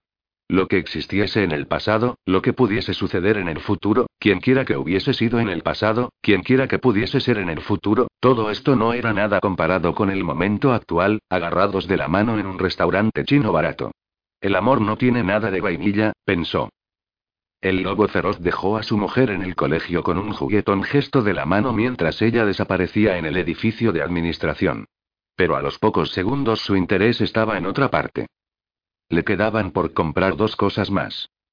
Ninguna de las dos cosas era especialmente difícil. Un traje de caza térmico, de camuflaje, que podía adquirir en la misma tienda de deportes que, aunque él no lo sabía, era la que Pelirroja 2 había visitado el día anterior. Una americana azul y unos pantalones grises baratos de la tienda de segunda mano del Ejército de Salvación. Para Pelirroja uno tenía que camuflarse a la perfección en el bosque que había detrás de la casa. Para Pelirroja 3, tenía que parecer un profesor o un padre de visita y para eso necesitaba americana y corbata, por si acaso alguien lo veía en el campus, cosa poco probable. Estaba claro que no quería destacar. Una barba postiza. Gafas. El pelo engominado peinado hacia atrás. La posibilidad de que alguien lo reconociese era casi nula y quién daría crédito a la identificación que algún chaval de secundaria pudiese hacer de una persona a la que hubiese visto de lejos unos segundos. Y, además, podían pasar horas hasta que descubriesen el cuerpo de Pelirroja 3. Pensó que precisamente esto era lo excepcional de los dos asesinatos gemelos que había planeado. En los dos sería casi invisible. El lobo feroz repasó mentalmente la lista. Ropa. Hecho.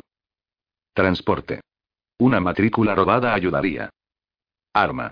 El cuchillo estaba tan afilado que parecía una cuchilla. Lo único que quedaba por hacer era sumirse en la concentración absoluta necesaria hasta que se acercase el momento de matar a las dos pelirrojas que quedaban. Al alejarse del colegio en el coche, saboreando lo que le depararía el día siguiente, imaginó que sería como recibir una llamada de un viejo y lejano amigo, muy querido e importante. Evocó los recuerdos de hacía 15 años, de la misma forma en que una voz característica que se oía a través de los años seguía siendo íntima y familiar.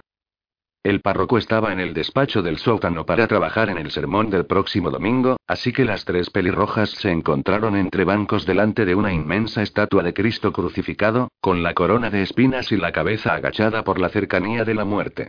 Se sentaron, incómodas, mientras Karen les pasaba el vídeo de la calle. Se movían en la superficie dura de la madera, intentando memorizar detalles, puntos de referencia. Les resultaba difícil concentrarse. Sabían que tenían que convertirse rápidamente en expertas en matar y, sin embargo, cuando deberían estar totalmente concentradas, las tres pelirrojas se encontraron con que sus mentes divagaban por direcciones imposibles sin ninguna utilidad, como si el darse cuenta de lo que pretendían hacer las obligara a estar mentalmente en otro lugar. Karen empezó a disculparse por la calidad del vídeo, pero se calló porque no confiaba en su voz. Todo resultaba muy desorganizado y planeado de modo vergonzoso para alguien que se enorgullecía de una cauta organización. Karen pensó que su lado loco y descontrolado encarnado en su personaje del club de la comedia se había encargado de preparar un asesinato, en lugar de su lado disciplinado de doctora. No sabía cómo lograr que el lado adecuado tomase la iniciativa. En cambio golpeó el teclado del ordenador y con un par de clics apareció la información de la inmobiliaria que había conseguido la noche anterior. Cuando dejaron de aparecer imágenes, las tres pelirrojas se echaron hacia atrás, en silencio. Sara se inclinó hacia el suelo pulido donde apoyaban los pies y sacó las tres talegas de lancia. Entregó una bolsa a cada una con los artículos que había comprado. Ella se quedó con la amarilla. En una situación que exigía docenas de preguntas, permanecieron en silencio durante varios minutos. Si un transeúnte las viese, pensaría que estaban rezando juntas. Jordán levantó una vez la mirada de la pantalla y la posó en las imágenes religiosas que las rodeaban. La estatua era de un marrón profundo, taraceada con vetas doradas pintadas en lo que debería haber sido sangre roja. El techo de la iglesia reflejaba los tonos azules, verdes y amarillos de las grandes vidrieras. Pensó que era un lugar inusual para planear un asesinato, pero entonces se encogió de hombros de forma involuntaria y pensó que cualquier lugar donde una adolescente mimada, alumna de un colegio privado, planease un asesinato, probablemente sería bastante inusual. Miró de reojo a Karen. Es médico. Ha estado en contacto con la muerte, pensó. Tiene que saber lo que está haciendo. Entonces, dirigió la mirada a Sara y tuvo un pensamiento parecido. La muerte llamó a su puerta, de una forma completamente injusta. Tuvo que enfurecerla tanto que ahora está lista para matar.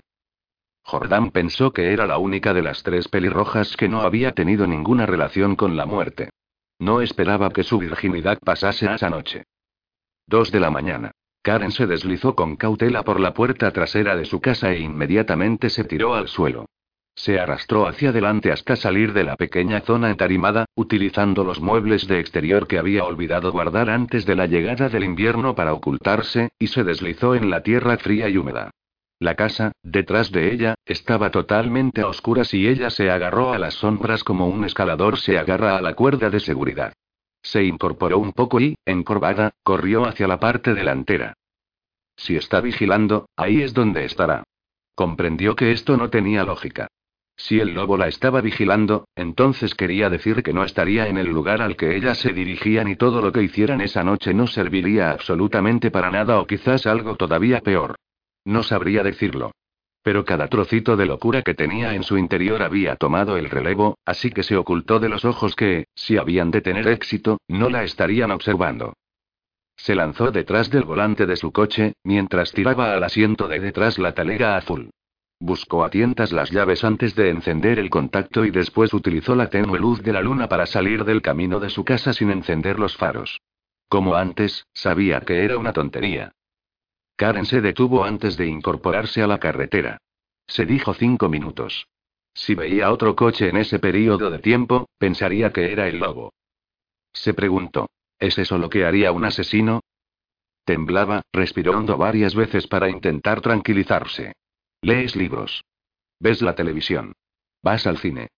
Piensa en todas las veces que has visto a buenos y a malos llevar a cabo un plan asesino o una intriga en alguna situación ficticia. Haz lo mismo que hacen ellos. Solo que esta vez es real. Sabía que se trataba de un consejo ridículo. Puede que hayas visto millones de asesinatos de ficción, se dijo. Pero todos esos asesinatos juntos no te indican lo que has de hacer. Puso una marcha, miraba continuamente por un retrovisor u otro, y condujo con rapidez pasando por las calles solitarias cercanas a su casa. Tuvo que hacer una parada crítica antes de recoger a las otras. Su consulta. Jordán no había dormido. Poco después de la una de la mañana, después de yacer inmóvil mirando el techo de su habitación, se había levantado y se había vestido. Las mallas negras iban debajo de los vaqueros. Se puso la sudadera negra. Metió el móvil y el cuchillo en la talega verde y se puso el pasamontañas negro en la cabeza. Cogió las zapatillas de correr nuevas que Sara había comprado y se las dejó arriba de todo, para poder cogerlas en cuanto estuviese fuera. Deslizó los pies en las zapatillas de ballet. Se puso de pie y se dio la vuelta lentamente. La ropa que llevaba ni siquiera hizo ruido. Jordán miró a su alrededor en un intento de recordar todo lo que era importante. La única luz en la habitación era la que venía de una farola de la calle que estaba debajo de su ventana y que otorgaba un resplandor amarillo a algunos rincones. Parecía que preparaba la maleta para irse de vacaciones. Le preocupaba olvidarse algo importante. Salvo que en esta ocasión lo que temía olvidar no era un bañador o el pasaporte. El simple hecho de vestirse para asesinar le producía un torrente de paroxismos de miedo en su interior. Contraía las manos y respiraba con rapidez. Tenía la garganta seca y le daba la sensación de que tenía un tic en el párpado derecho. Se preguntaba a dónde habían ido a parar todas sus bravuconadas, su seguridad y su fanfarronería. Le parecía que había sido tan categórica con la idea de asesinar al lobo feroz hacía mil años y en un país totalmente diferente. Ahora, cuando tal vez tenía un nombre, una dirección y de pronto se había convertido en algo más que una difusa amenaza, su seguridad se evaporaba. Se sentía como una niña pequeña que tiene miedo a la oscuridad. Tenía ganas de llorar.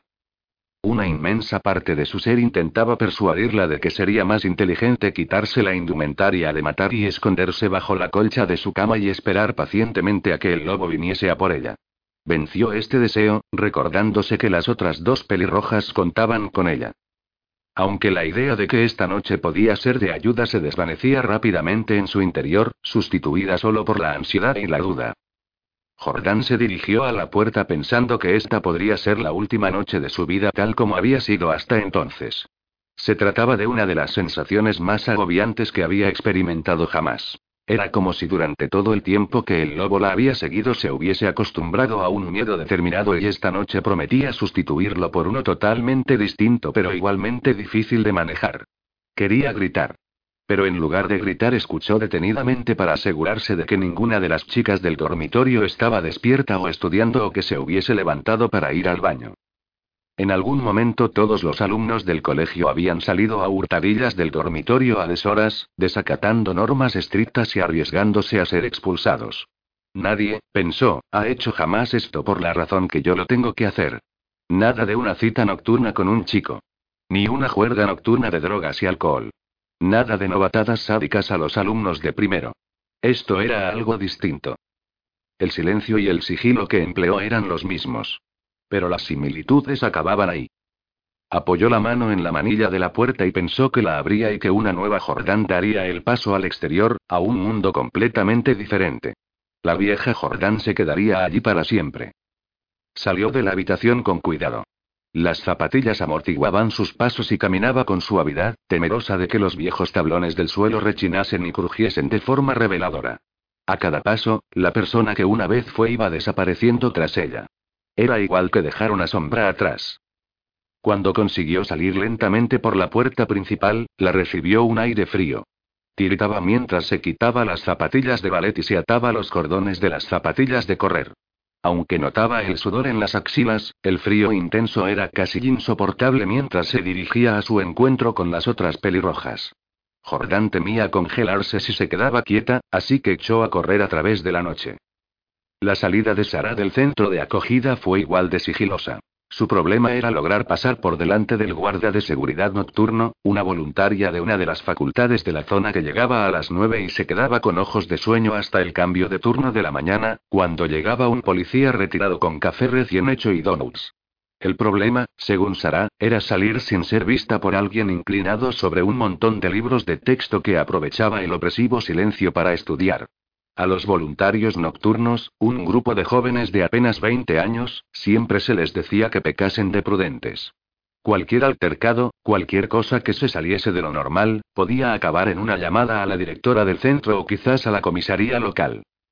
Así que Sara esperó más de una hora escondida en el descansillo de la segunda planta, sabiendo que al final la joven se levantaría para estirarse, o para ir al lavabo, o para dirigirse al despacho de al lado y servirse una taza de café o simplemente apoyaría la cabeza en los libros para dar una cabezadita. El revólver de su marido estaba en la talega junto con la ropa. Pero en ese momento iba vestida exactamente igual que Jordán, incluidas las zapatillas de ballet que amortiguaban el ruido. Karen también debía llevar el mismo atuendo. Sara ni siquiera miró el reloj. Quería rezar alguna oración que hiciese que alguien fuese al lavabo. Notaba todo el cuerpo rígido por la expectación. Se lamió los labios, de repente los había notado secos y agrietados.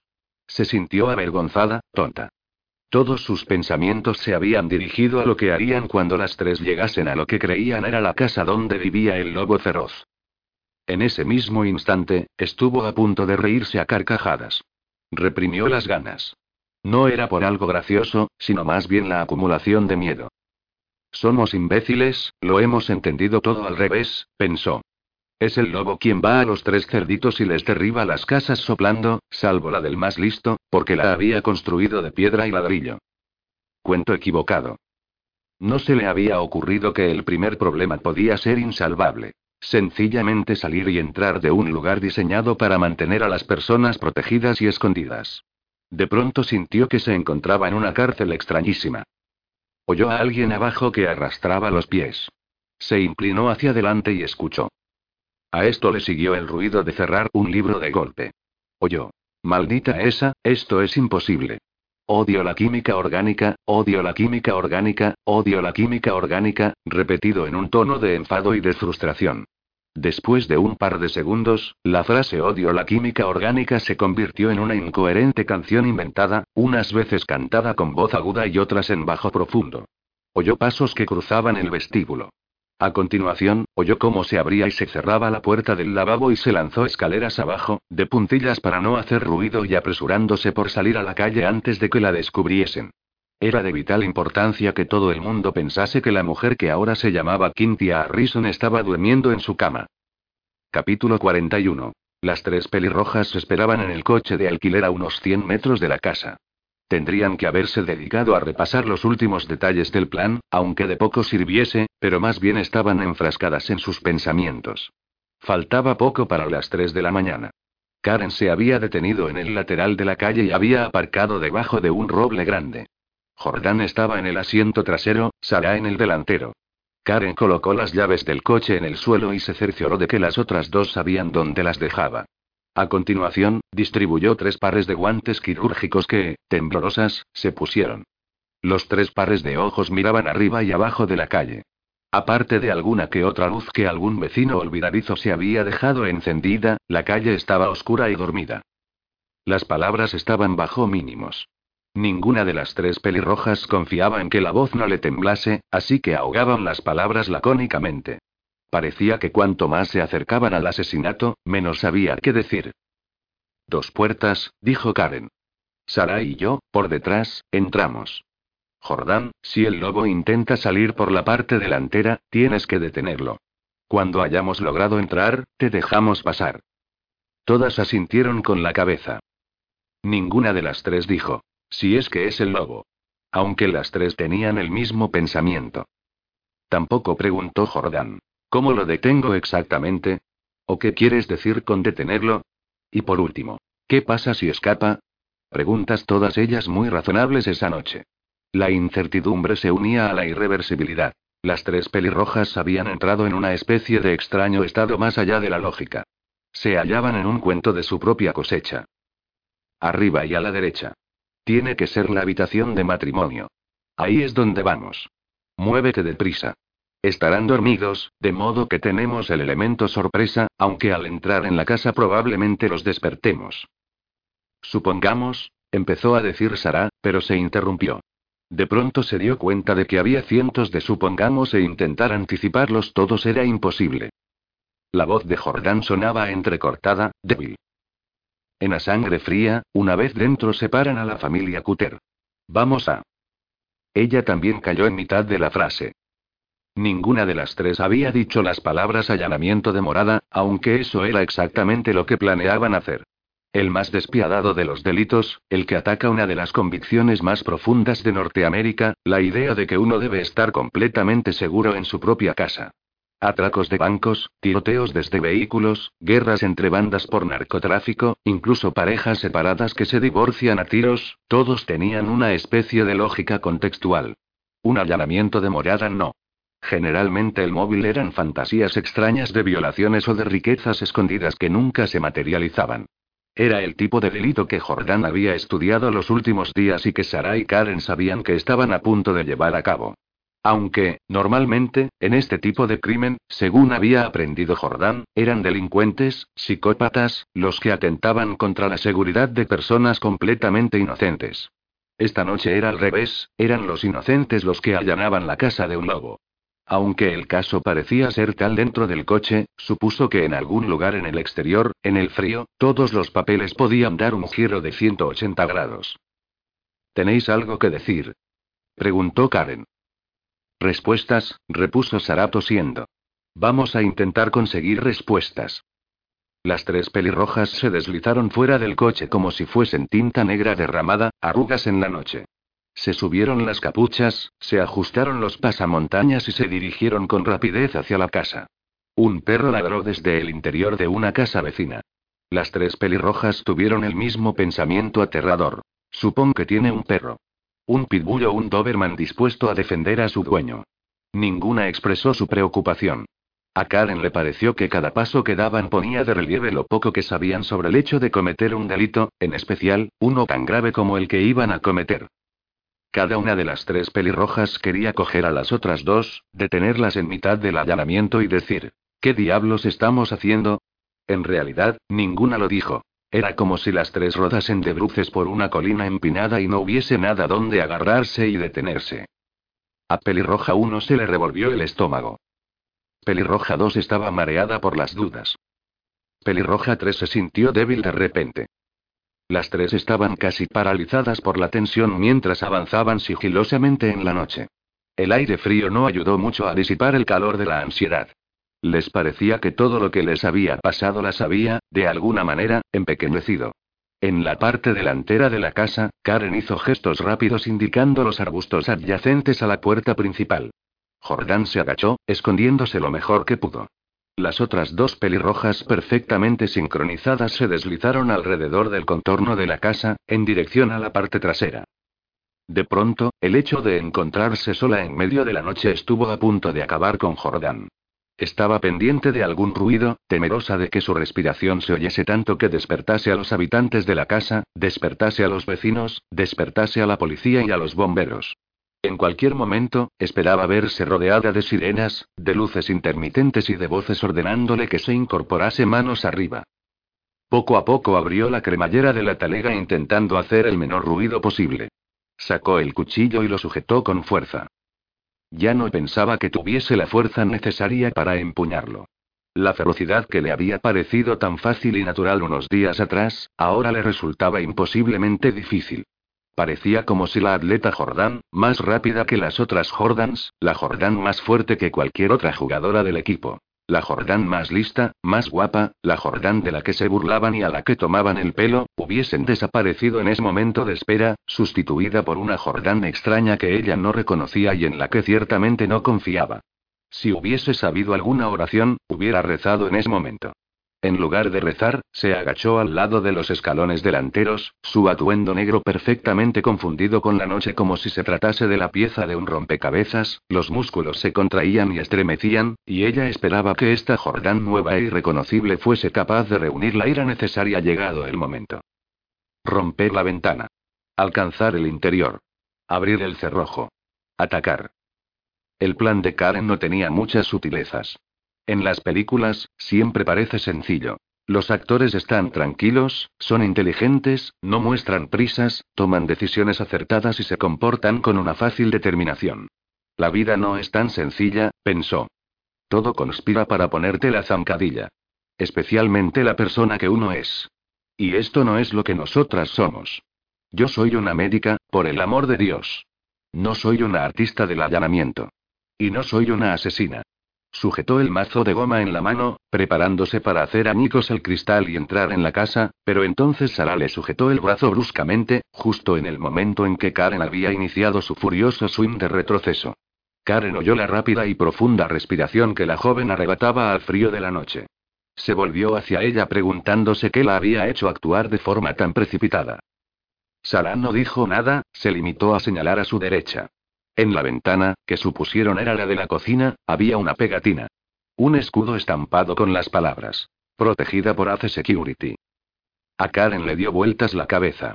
No se le escapó la sencilla ironía. Se trataba de la misma empresa que había contratado para que le instalasen el sistema de alarma en su casa, después de haber recibido la primera carta del lobo feroz. Dudó. Después susurró. Bueno, esto es lo que va a pasar. Entramos. Se dispara una alarma silenciosa en la sede central de la empresa. Esta llama al propietario de la casa, que tiene que contestar con una señal predeterminada que indica que están bien, que es un error o que hay problemas, en ese caso la empresa llama a la policía, que se presenta en un par de minutos. Sara asintió con la cabeza. Las dos pelirrojas se quedaron bloqueadas un segundo. ¿Qué hacemos? preguntó Sara. No lo sé, repuso Karen. De pronto era consciente de que cada segundo que permaneciesen en el exterior, cada momento que dejaban a Jordán en la parte delantera, los riesgos aumentaban de forma exponencial. Era como observar en el laboratorio células peligrosas que se deslizan para unirse y se convierten con cada segundo que pasa en células mayores y más complejas. Decídete, dijo Sara. ¿Seguimos o nos vamos? Una ira lenta y abrasadora arraigó en Karen. Si salimos corriendo, puede que corramos hacia la muerte. Quizá no esta noche. Quizá mañana. O pasado mañana. O la próxima semana. O el mes que viene. Nunca sabremos cuándo. Aspiró el aire frío de la noche. ¿Tienes la pistola? preguntó. Sí. Bien. En cuanto entremos, ve hacia el dormitorio. Yo iré detrás. Abriré a Jordán. ¿Y Sara? ¿Qué? No dudes. Sara asintió con la cabeza. Fácil de decir. Difícil de hacer. Quedó sin decir a qué se refería con no dudes y qué tenía que hacer. ¿Matarlos a los dos? ¿Empezar a disparar? ¿Y si no es el lobo? Karen sabía que si esperaba un segundo más, el pánico sustituiría a la determinación. Cogió el mazo y lo balanceó con fuerza. En la parte delantera, Jordán oyó el tintineo del cristal al romperse. Si segundos antes había pensado que su respiración era atronadora, este ruido le pareció como una violenta explosión. Retrocedió, aferrándose a los bordes de las sombras como el abrazo de una persona al ahogarse. Una esquirla perdida desgarró la sudadera de Karen. Por un momento pensó que le había hecho un corte en el brazo y emitió un sonido gutural ahogado que le salió de lo más profundo del pecho. Imaginó que la sangre oscura de las arterias corría por la sudadera y esperaba que un rayo de dolor la alcanzase. Esto no sucedió, cosa que le pareció un misterio. Ni siquiera tenía un rasguño. Pasó el brazo por la ventana rota y descorrió el cerrojo. En un segundo abrió la puerta de un empujón. Sara la adelantó. Corrió hacia adelante, la linterna en una mano y la pistola en la otra. El pequeño rayo de luz movía como loco de un lado a otro mientras ella corría por la casa. Arriba y a la derecha. Arriba y a la derecha. Sara no estaba segura de si esto lo pensaba, lo decía en voz alta, lo gritaba o lo cantaba. Se lanzó hacia adelante, agarró la barandilla y subió la escalera a saltos. Karen se dirigió a la puerta principal y tanteó la cerradura. Tardó un segundo en abrirla. Jordán, ya. Susurró con la mayor intensidad posible. Jordán estaba agachada a un lado, oculta en la oscuridad. La noche parecía zarcillos que la envolvían con tanta fuerza que la inmovilizaban. Notaba que le daba órdenes a los músculos pero no respondían. Entonces, como si estuviera flotando por encima de ella, mirando hacia abajo como una figura espectral, vio a la extraña Jordán que se levantaba, a punto de tropezar con los escalones, y entraba en la casa tambaleándose. Se agarró a Karen para evitar caer. Karen ayudó a incorporarse a la más joven de las tres pelirrojas, cerró de golpe la puerta principal tras ellas y saltó a las escaleras que subió a toda prisa intentando alcanzar a pelirroja 2. No hacían mucho ruido. Pero fue suficiente.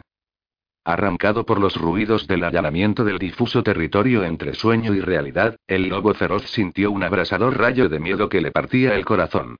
Se incorporó en la cama, su respiración de repente convertida en jadeos superficiales, y lanzó un puñetazo al aire negro, golpeando a un terror desconocido e invisible, cortando las palabras en una especie de grito animal, sin saber si estaba atacando a una pesadilla o a algo real pero fantasmagórico.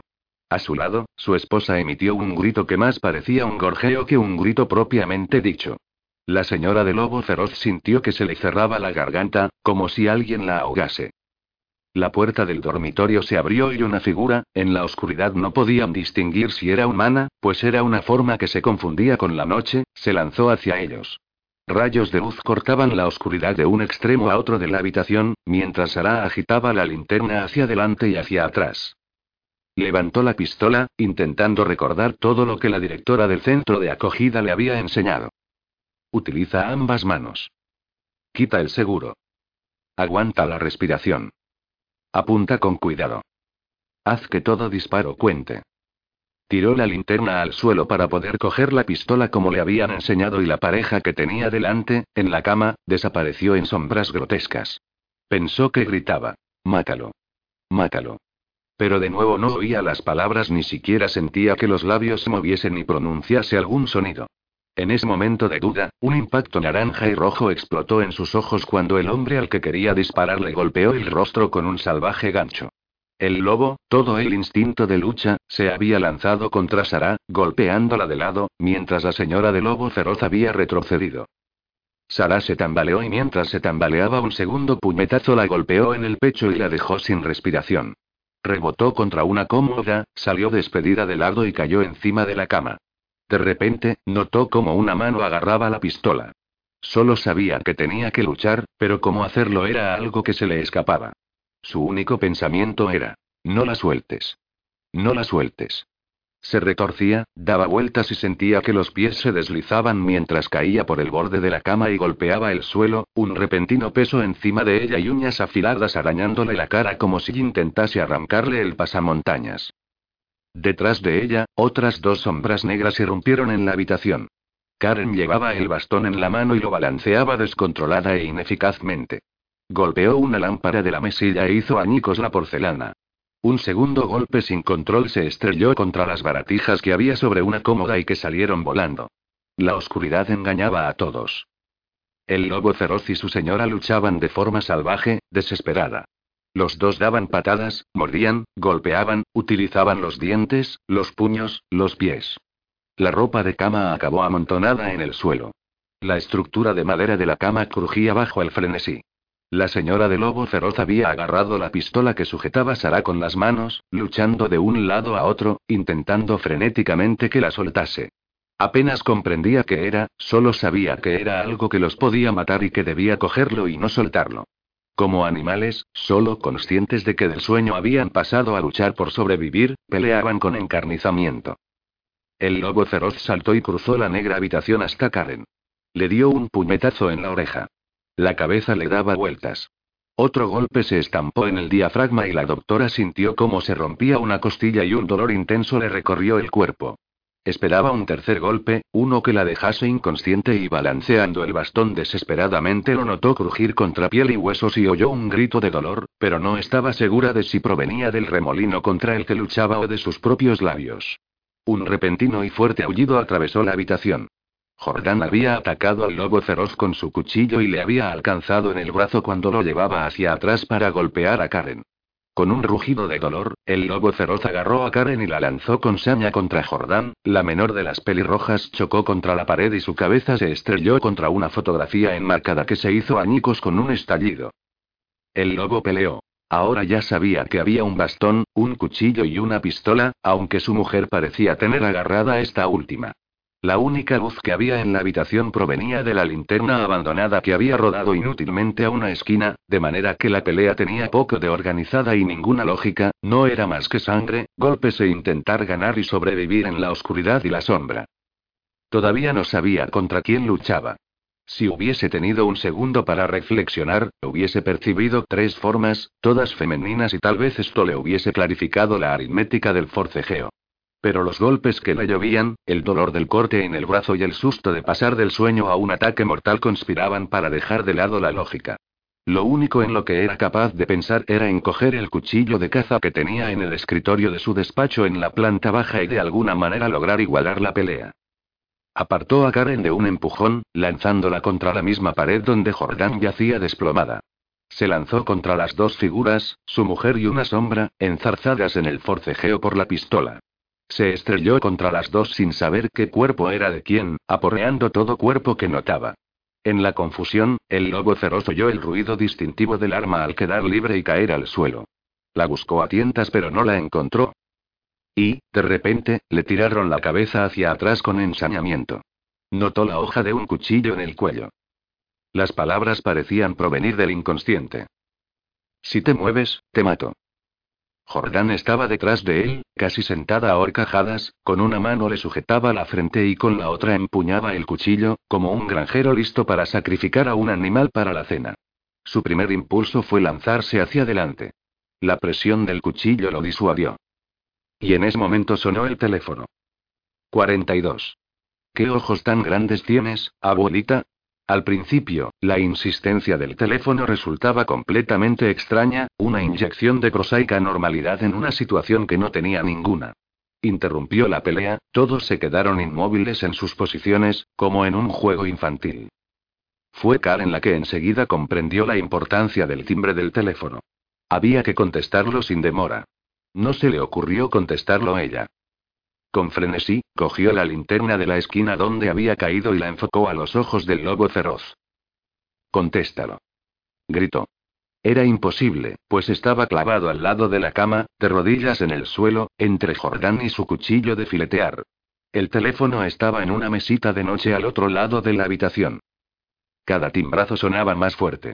Karen enfocó la linterna a la señora de lobo feroz, que estaba entrelazada con Sara. Contesta. Gritó otra vez.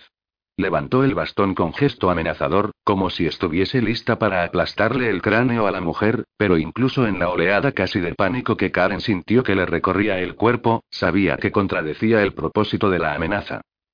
Es la empresa de seguridad. Contesta el puto teléfono. Sara, que de repente comprendió la urgencia, empujó a la señora de lobo feroz para levantarla y enviarla al teléfono, como una serpiente que se quita la piel vieja. La pistola, que yacía cerca, debajo de una cómoda, medio escondida entre sábanas y mantas tiradas en el fragor de la pelea de la habitación, de pronto parecía menos importante, aunque Sara la cogió, reclamándola para sí. Ella también apuntó el arma a la señora de lobo feroz. La señora de lobo feroz dudó. Abrió los ojos como platos cuando los fijó en la hoja del cuchillo en el cuello de su marido, ignorando el cañón de la pistola que le apuntaba a ella. Él consiguió hacer un pequeño gesto de asentimiento y ella se lanzó a través de la cama y agarró el auricular. Diga. Dijo con voz temblorosa. Aquí el servicio de seguridad hacer. Se ha disparado la alarma silenciosa de la casa. ¿Es usted la propietaria? La señora de lobo feroz tartamudeó, en un intento de recuperar el aliento y responder a la vez. Sí, sí. La alarma, ah, ¿qué? Su sistema de alarma indica una intrusión. Sujetó el teléfono cerca de la oreja, pero los ojos miraban a su marido. ¿Una intrusión? Sí. Un allanamiento. Estábamos dormidos, repuso. Pensaba lo más rápido posible. Acaba de despertarnos. El timbre del teléfono nos ha dado un susto tremendo. Tenemos un cachorro nuevo, mintió. Puede que él haya hecho saltar la alarma. ¿Me da un segundo para comprobarlo? Tiene que darme su código de seguridad, repuso con brusquedad la voz al otro lado del teléfono. Bueno, déjeme comprobarlo, repitió. No tardaré más de un par de segundos. Tengo que ir a la planta baja. Sé que anoté el código y lo puse en el cajón de... De nuevo volvió a mirar a su marido, buscando indicaciones. Pero fue Karen quien susurró una interrupción.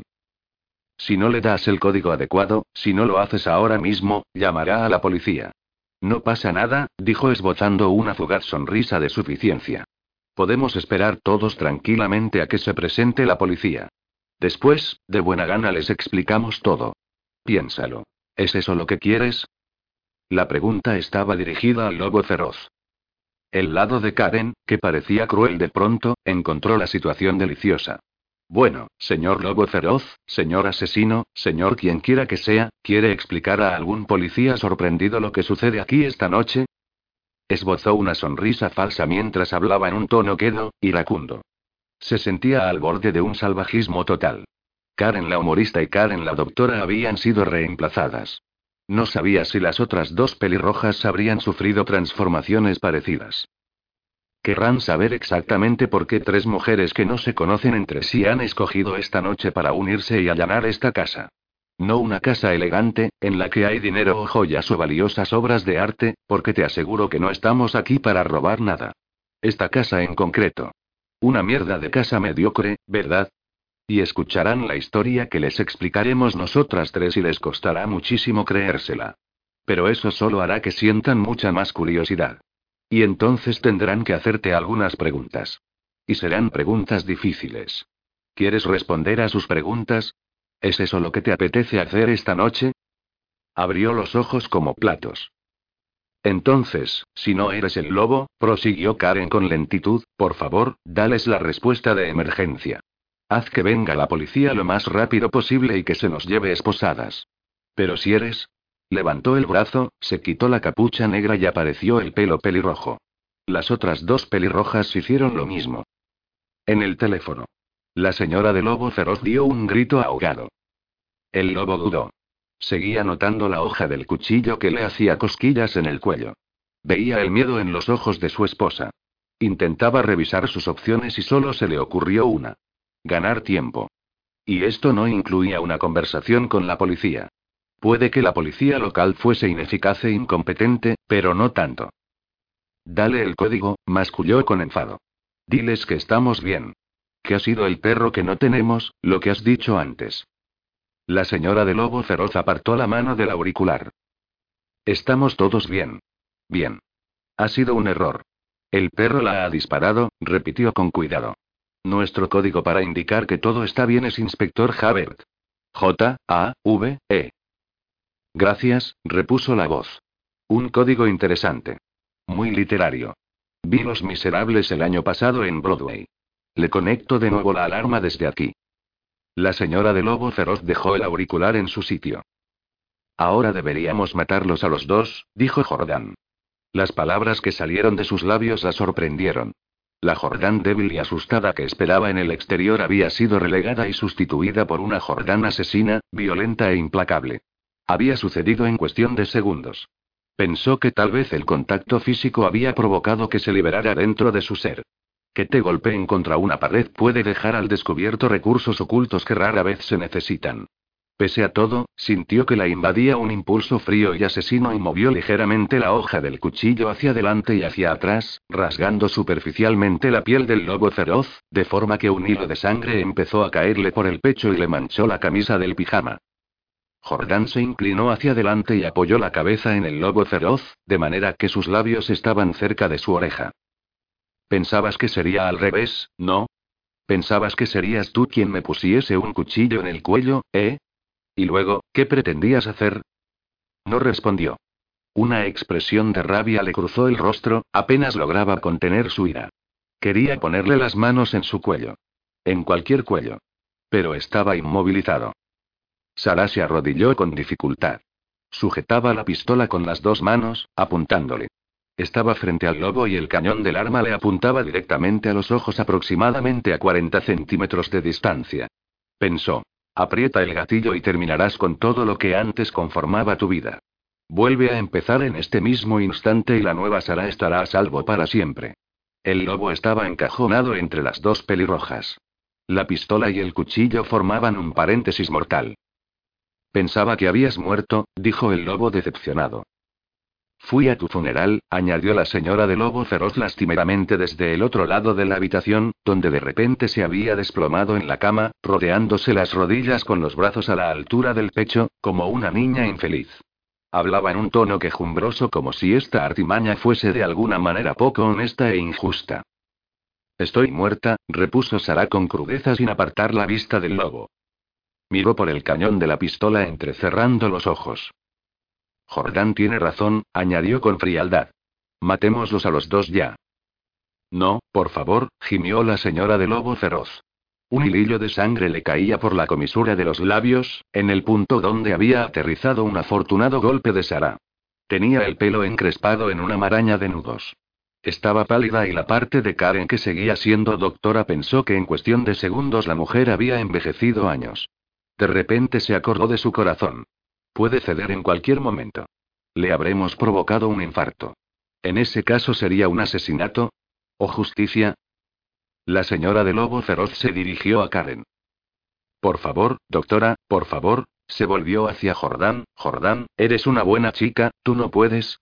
No, no lo soy, la interrumpió Jordán furiosa. Puede que lo fuese en otro tiempo, pero ya no. Y sí que puedo. No dijo lo que puedo implicaba en ese preciso instante. Empuñó el cuchillo con más fuerza. Espera, dijo Karen. Las otras dos pelirrojas la miraron.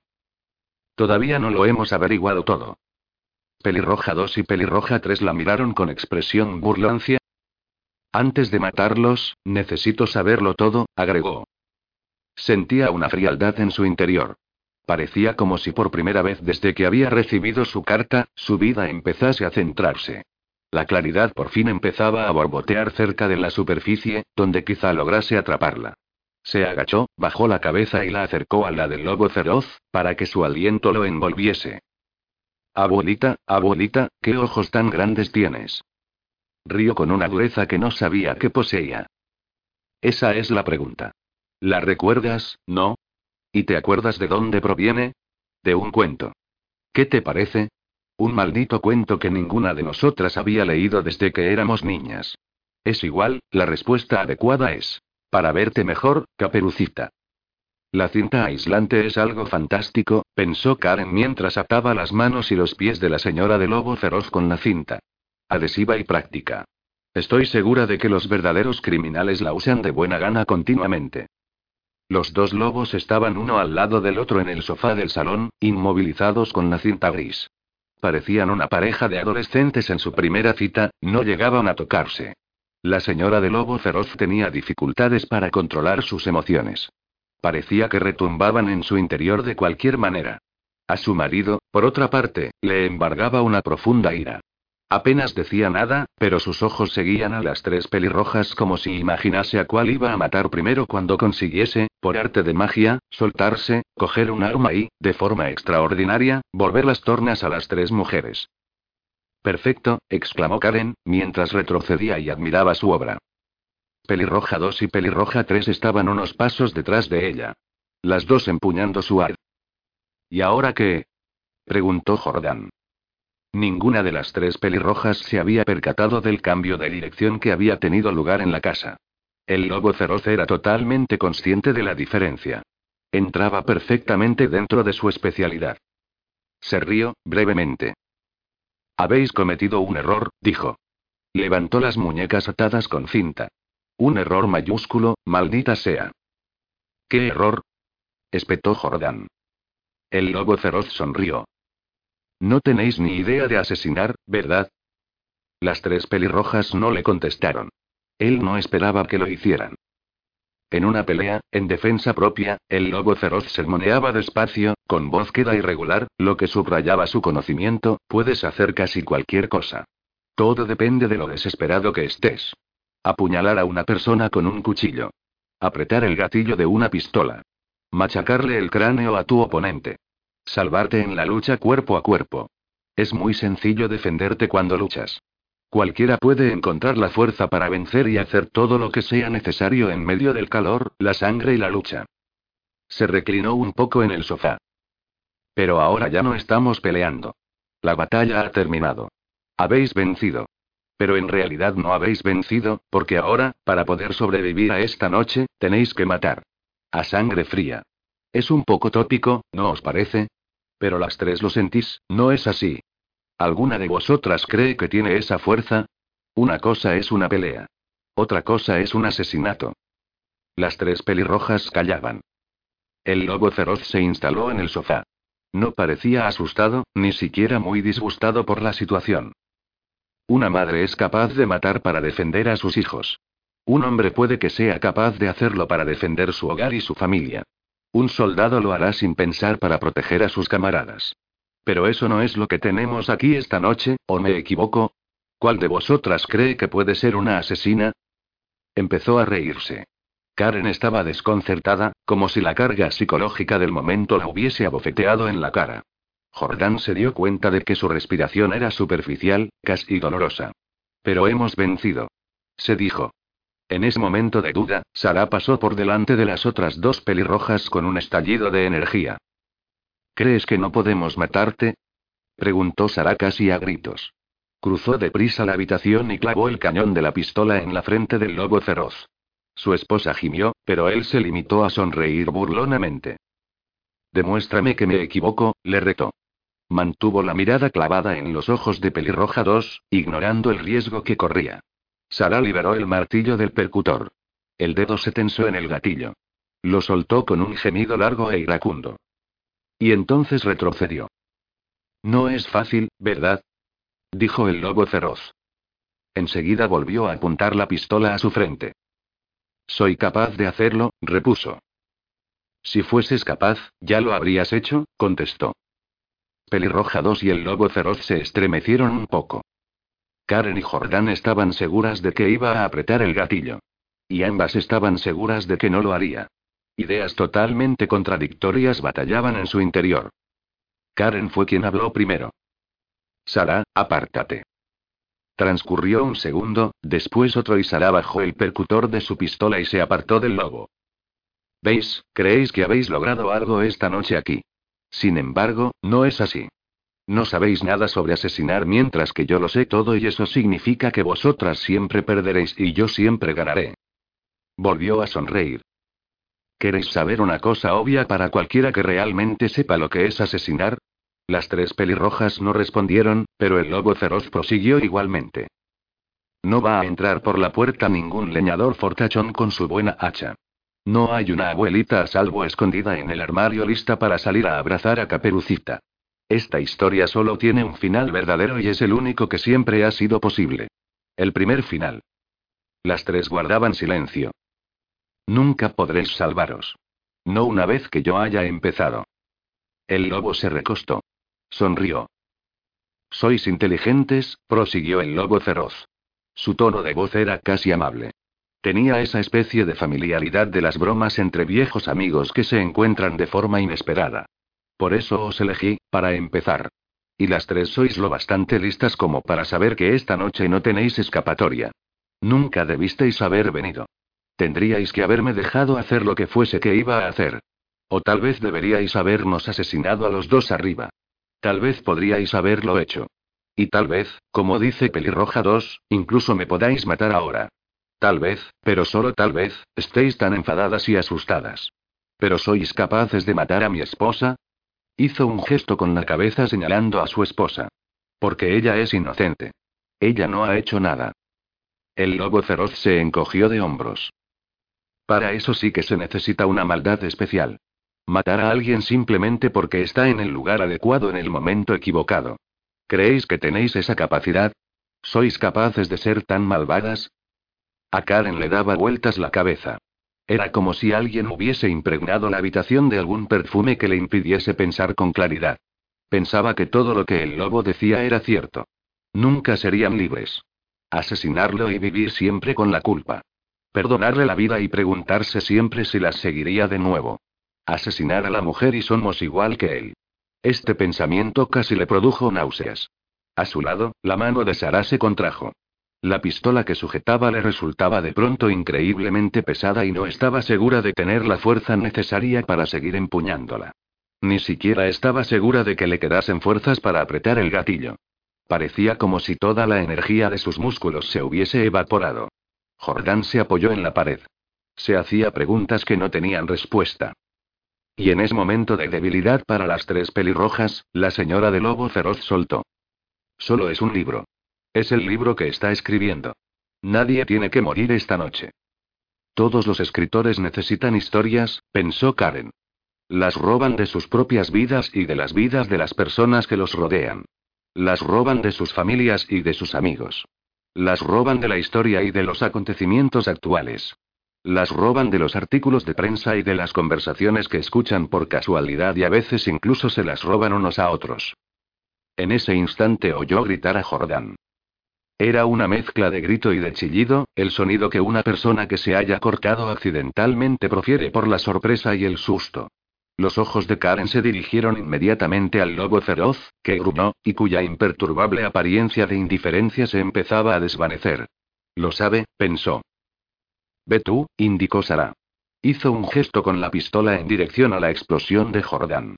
Sara estaba sentada en el suelo enfrente de los dos lobos, la espalda apoyada en la pared, la pistola sobre las rodillas que se había llevado al pecho.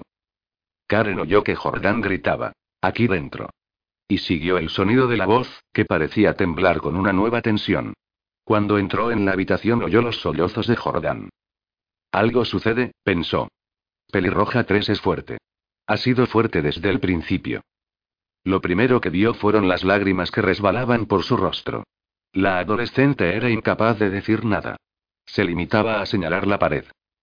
No había tardado mucho en encontrar la puerta cerrada del despacho. Tampoco había sido difícil encontrar la llave. Una de ellas se encontraba en el llavero del lobo feroz que estaba colgado al lado de la puerta principal. Entonces entró en el despacho y vio lo que allí había acumulado y perdió el control. Fotografías. Horarios. Perfiles. Un cuchillo de cazador. Un estudio detallado de la vida de las tres. Y la forma en que iba a acabar con ellas. Karen se vio fumándose un cigarrillo a escondidas. Vio a Jordán en la cancha de baloncesto. Vio a Sara en la puerta de una licorería. Imagen tras imagen, amontonadas una encima de otra, formaban el montaje de una obsesión mortal. Pero lo que vio que superaba el impacto que le habían provocado sus respectivas historias personales fue la energía que había invertido en crear todo lo que se encontraba en las paredes. Era como si las tres pelirrojas estuviesen de pie desnudas en el despacho del lobo feroz. Era una profunda violación de su intimidad. Era como si nunca hubiesen tenido un momento de privacidad, él había estado cerca cada segundo, pero ellas no lo habían sabido. Le abrumaba el tiempo y la dedicación a la muerte. Sintió que las rodillas le flaqueaban y se arrodilló, como un suplicante en una iglesia. ¿Qué pasa? gritó Sara desde la otra habitación. Somos nosotras, susurró como respuesta. A Jordán le embargaba la ira. Cogió a Karen de los hombros y la levantó, zarandeándola. Tenemos que matarlo. exclamó con voz ronca. No nos queda otra opción. Karen no contestó. Lo único que podía pensar era, ¿cómo podemos salir impunes? Él es el asesino. No nosotras. Dejó caer el hombro bruscamente. Jordán la soltó y con un angustiado grito de ira, saltó de pronto hacia las paredes y empezó a arrancar todas las fotografías. Arrancó todos los horarios y todos los perfiles de sus vidas. Arañaba todo elemento del mural que tenía ante sí. Los fragmentos de papel volaban a su alrededor. Sollozaba con sonidos guturales, pero Karen no conseguía entender las palabras. Extendió el brazo para detener a Jordán, pero dudó. Destrúyelo todo, pensó de pronto. Y se sumó a la tarea, arrancando fotografías y rompiéndolas en trozos diminutos, para después tirarlos por la habitación, como si al destrozar todo lo que el lobo había construido para matarlas, lograsen de alguna forma liberarse. Mientras Jordan golpeaba sin sentido la exposición y tiraba por el despacho los fragmentos del diseño de sus muertes, Karen se giró y vio el ordenador y las páginas de un manuscrito en el escritorio debajo de un álbum de recortes encuadernado en piel. Cogió el bastón y se disponía a hacer añicos la pantalla cuando Jordan dijo: Espera. Se detuvo en mitad del movimiento. Si todo esto está ahí, añadió, señalando los trozos de lo que había en la pared, ¿crees que todavía hay más ahí? Jordan señaló el ordenador. Karen asintió con la cabeza. Levantó el bastón por segunda vez. ¿Qué más? preguntó Jordan. Y en ese momento, Karen encontró la respuesta. 43. Karen dispuso tres objetos delante del lobo feroz. Si hubiese podido extender el pie, los podría haber tocado con los dedos. Su ordenador. Su manuscrito. Su álbum de recortes. No dijo nada. Solo quería que el lobo feroz mirase esas cosas durante unos minutos y que digiriese lo que podría hacer con ellas. Se revolvió en su asiento. ¿Alguien ha pasado alguna vez una noche así con un asesino en serie? Se preguntó Karen durante un instante. Sospechó que la respuesta era negativa. Esbozó ante el lobo feroz una sonrisa socarrona que esperó le intranquilizase todavía más. En sus adentros, se advertía. Presiona. Pero no en exceso. Actúa, pero no sobreactúes. La facultad de medicina no me enseñó nada sobre teatro. Lo he tenido que aprender sola.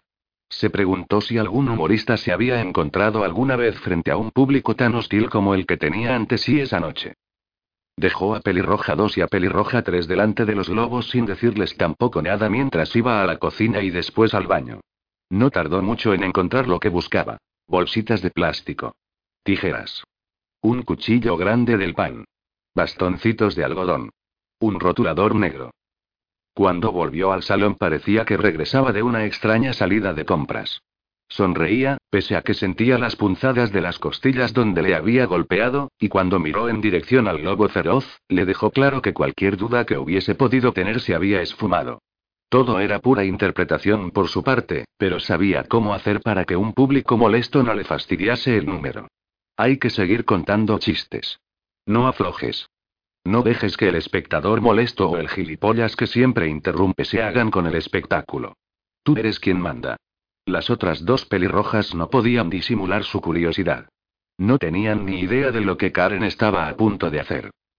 Empezó a tararear y a cantar fragmentos inconexos de un éxito de los años 60. Daba igual lo mal que lo hiciese porque sabía que el lobo feroz probablemente reconocería su versión de la canción que Sam de Shannon de Pharaohs hicieron famosa. ¡Ey, caperucita roja! Esperaba que le irritase. Esperó unos instantes y entonces le preguntó. ¿A cuántas personas has matado? El lobo feroz no respondió enseguida. Entornó los ojos y desplegó una amplia sonrisa. Sintió una repentina oleada de seguridad. Puede que tuviese las manos y los pies atados, pero Pelirroja 1 estaba entablando una conversación. Eso era tentador. Ninguna. Una. Cientos. ¿Cuántas crees? repuso. Karen le miró. Intentó identificar algún rasgo de su rostro, alguna indicación en la forma en que se sentaba en el sofá, algún olor corporal o postura, un tono de voz, cualquier cosa que reflejase lo que era. Era como contemplar la masa informe del mar azul grisáceo durante los últimos minutos del atardecer. Las ondulaciones de las olas en la superficie ocultaban todas las corrientes que confluirían con vientos y mareas cuando se cerniese la oscuridad y repentinamente se convertirían en un peligro. Comprendió que ahí radicaba su poder, en el aspecto poco atractivo que ocultaba su verdadera naturaleza. A su lado, el cuerpo entero de la señora de lobo feroz tembló de ira. Frunció el ceño y casi gritó su respuesta a la misma pregunta.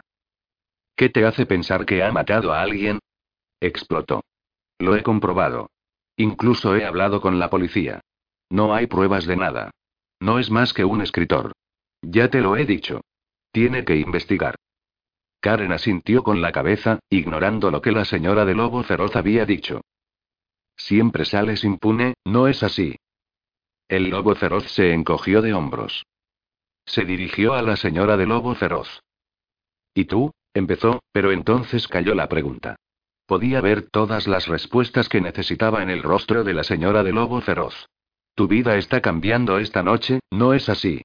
Quería preguntarle, pero algunas preguntas no hacía falta formularlas. Karen se estremeció. Respiró hondo y volvió a dirigirse al lobo feroz. ¿Qué es lo que más te gusta utilizar? Le preguntó. ¿Pistola? ¿Cuchillo? ¿Las manos? ¿Otra cosa? ¿Cuántas maneras diferentes existen para matar a una persona? Cada arma tiene ventajas e inconvenientes, respondió. Todo escritor de novela negra lo sabe. Miró de reojo el manuscrito que tenía delante, en el suelo. Está en el libro, añadió con sequedad. Karen la doctora y Karen la humorista habían aprendido una lección en ambos ámbitos de su vida que se disponían a aplicar en ese instante. ¿Puedes matar a una persona con la incertidumbre? preguntó. Las tres pelirrojas vieron cómo en ese instante el rostro del lobo feroz se paralizaba. Por primera vez, se dieron cuenta de que las mismas dudas que ellas habían experimentado desde el primer momento en que las contactó empezaban a enraizar en él. Su esposa, por otro lado, simplemente parecía confundida, como si no comprendiese la pregunta. Karen no esperó una respuesta. Se adelantó. Lo primero que hizo fue utilizar las tijeras para cortarle un mechón de pelo. Lo introdujo en una bolsita de plástico. Después, con un bastoncito de algodón cogió un poco de sangre coagulada del cuello, donde Jordán le había hecho un corte en la piel. Esa muestra también fue a parar a otra bolsita. Utilizó el rotulador negro para identificar las bolsas, escribiendo cuidadosamente en el exterior la hora y el día. Entonces levantó la mano enfundada en el guante quirúrgico y estiró la superficie estéril como si fuese una goma. Le susurró al lobo feroz. Me imagino que tus huellas están por todo el ordenador. Pero las nuestras no. Volvió a estirar el guante cerca de su rostro por segunda vez. Cogió otro bastoncito de algodón. Abre la boca, le ordenó, como si estuviese en su consulta. El lobo feroz apretó los dientes. Karen le miró. Venga, va, le dijo en un tono amable que ocultaba toda su furia. Era el tono que hubiese utilizado con un paciente de pediatría reacio a hacer lo que le piden. Estaba tan enfrascada en su tarea que el dolor prolongado de las costillas heridas se había evaporado. Unas pocas células extra, agregó. Dejó caer el bastoncillo en otra bolsa de plástico. A continuación, se acercó a la señora de Lobo Feroz. El mismo procedimiento, dijo. La señora de Lobo Feroz la miró sorprendida de verdad cuando un mechón de su pelo desapareció en la bolsa, seguido de una muestra de sangre y de un toque en el interior de la boca. Karen reunió todas las muestras y las metió en la talega de Sara. Después cogió uno de los teléfonos móviles y con rapidez sacó varias fotos de los dos lobos. Hizo varios primeros planos y se preocupó de que fuesen de perfil y de frente. Cuando terminó, se dirigió al lobo feroz. Explícale a tu mujer lo que hemos hecho, dijo. Sangre. Pelo. Abn. La versión médica de quiénes somos, explicó quedamente. Puede que médica no, prosiguió Karen. ¿No crees que forense es una palabra más adecuada? Me pregunto, añadió, si habrá alguien por ahí interesado en estas muestras. ¿Crees que algún policía con un caso abierto podría encontrarlas, no sé, intrigantes? Karen sonrió. La situación es la siguiente. Todo este material va a un lugar seguro. Tal vez una caja de seguridad. Tal vez la caja fuerte del despacho de un abogado. Ya lo decidiremos. Pero te aseguro que va a ser un lugar que nunca vas a encontrar. Tu ordenador, el álbum de recortes, las fotografías, todo lo que hemos cogido esta noche. Tres personas tendrán acceso a ese escondite. Pelirroja 1, Pelirroja 2 y Pelirroja 3. Dejaremos que Sara, que es la única que no vas a poder encontrar jamás, escoja un bonito escondite muy lejos. Si algo, cualquier cosa, nos amenazase de nuevo, a nosotras las caperucitas, la persona que quede sabrá qué hacer. ¿Lo has entendido? El lobo feroz asintió con la cabeza. Su rostro se había ensombrecido. Las tres pelirrojas imaginaron que en ese momento tensaba todos los músculos de su cuerpo para lograr liberarse de la cinta adhesiva. Su ira podía ser asesina. Pero mientras lo observaban, vieron cómo las venas hinchadas de su cuello se relajaban y una temerosa resignación se deslizaba sin querer en su mirada. Parecía como si viese un tipo diferente de atadura, mucho más restrictiva que la cinta adhesiva. Todo lo que les había hecho, ahora se lo devolvían. La sonrisa de Karen había desaparecido. Por un instante, pensó, ¿a cuántas personas has asesinado? Y comprendió, con la comprensión que un médico tiene de la muerte, que no podía hacer nada por las personas que ya habían muerto. Pero podía inmunizar al resto de ese momento en adelante. Así que utilizó el tono de voz que emplearía para comunicarle a alguien que odiase de veras que padecía una enfermedad mortal. No nos has dado más que incertidumbre y después querías matarnos. Ahora, nosotras te damos lo mismo. Nunca podrás oír que llaman a la puerta y no pensar que es la policía. Nunca podrás levantar la vista y ver un coche de policía detrás de ti y no pensar que esta vez todo se ha acabado, o caminar por una calle y no imaginar que un detective te sigue. Cuando te despiertes por la mañana, pensarás que puede ser tu último día de libertad. Cuando te vayas a la cama por la noche, no sabrás si al día siguiente tu patética e insignificante vida de mierda se acabará. Y otra cosa, no será solo la policía. Me imagino que habrá familiares de las víctimas que estarán interesados en estas conexiones. O quizás algunos abogados defensores que puedan utilizar estas pruebas para sacar de la cárcel a algún cliente. Y me pregunto cómo se sentirá con respecto a ti algún pobre cabrón que se haya pasado 15 años en el corredor de la muerte. No creo que sean generosos. Hizo un gesto indicando los objetos. Piensa en ellos como una enfermedad. Una enfermedad terminal. Dudó y después añadió. No intentes huir. Si desapareces, nos enteraremos y todo esto se distribuirá, de la forma adecuada. Y no creo que puedas despedirte de nosotras y encontrar otra pobre mujer a quien asesinar para así darte el gusto. Todo ha terminado. Quienquiera que fueses hasta este mismo instante, se ha acabado. A partir de ahora, eres un tipo corriente que no tiene absolutamente nada de especial. Nada de nada. Suena bastante mal, ¿no te parece? Karen respiró hondo. Pensó que pasar con tanta rapidez de la grandiosidad del lobo a menos de cero podía ser fatal. Eso esperaba. La humillación, pensó, puede ser un arma peligrosa. Te lo preguntaré otra vez. ¿Puedes matar a una persona con la incertidumbre? La habitación estaba en silencio. El lobo feroz sabía la respuesta a esa pregunta y sabía que no era necesario decirla en voz alta. Karen se dirigió a las otras pelirrojas. Señoras, dijo.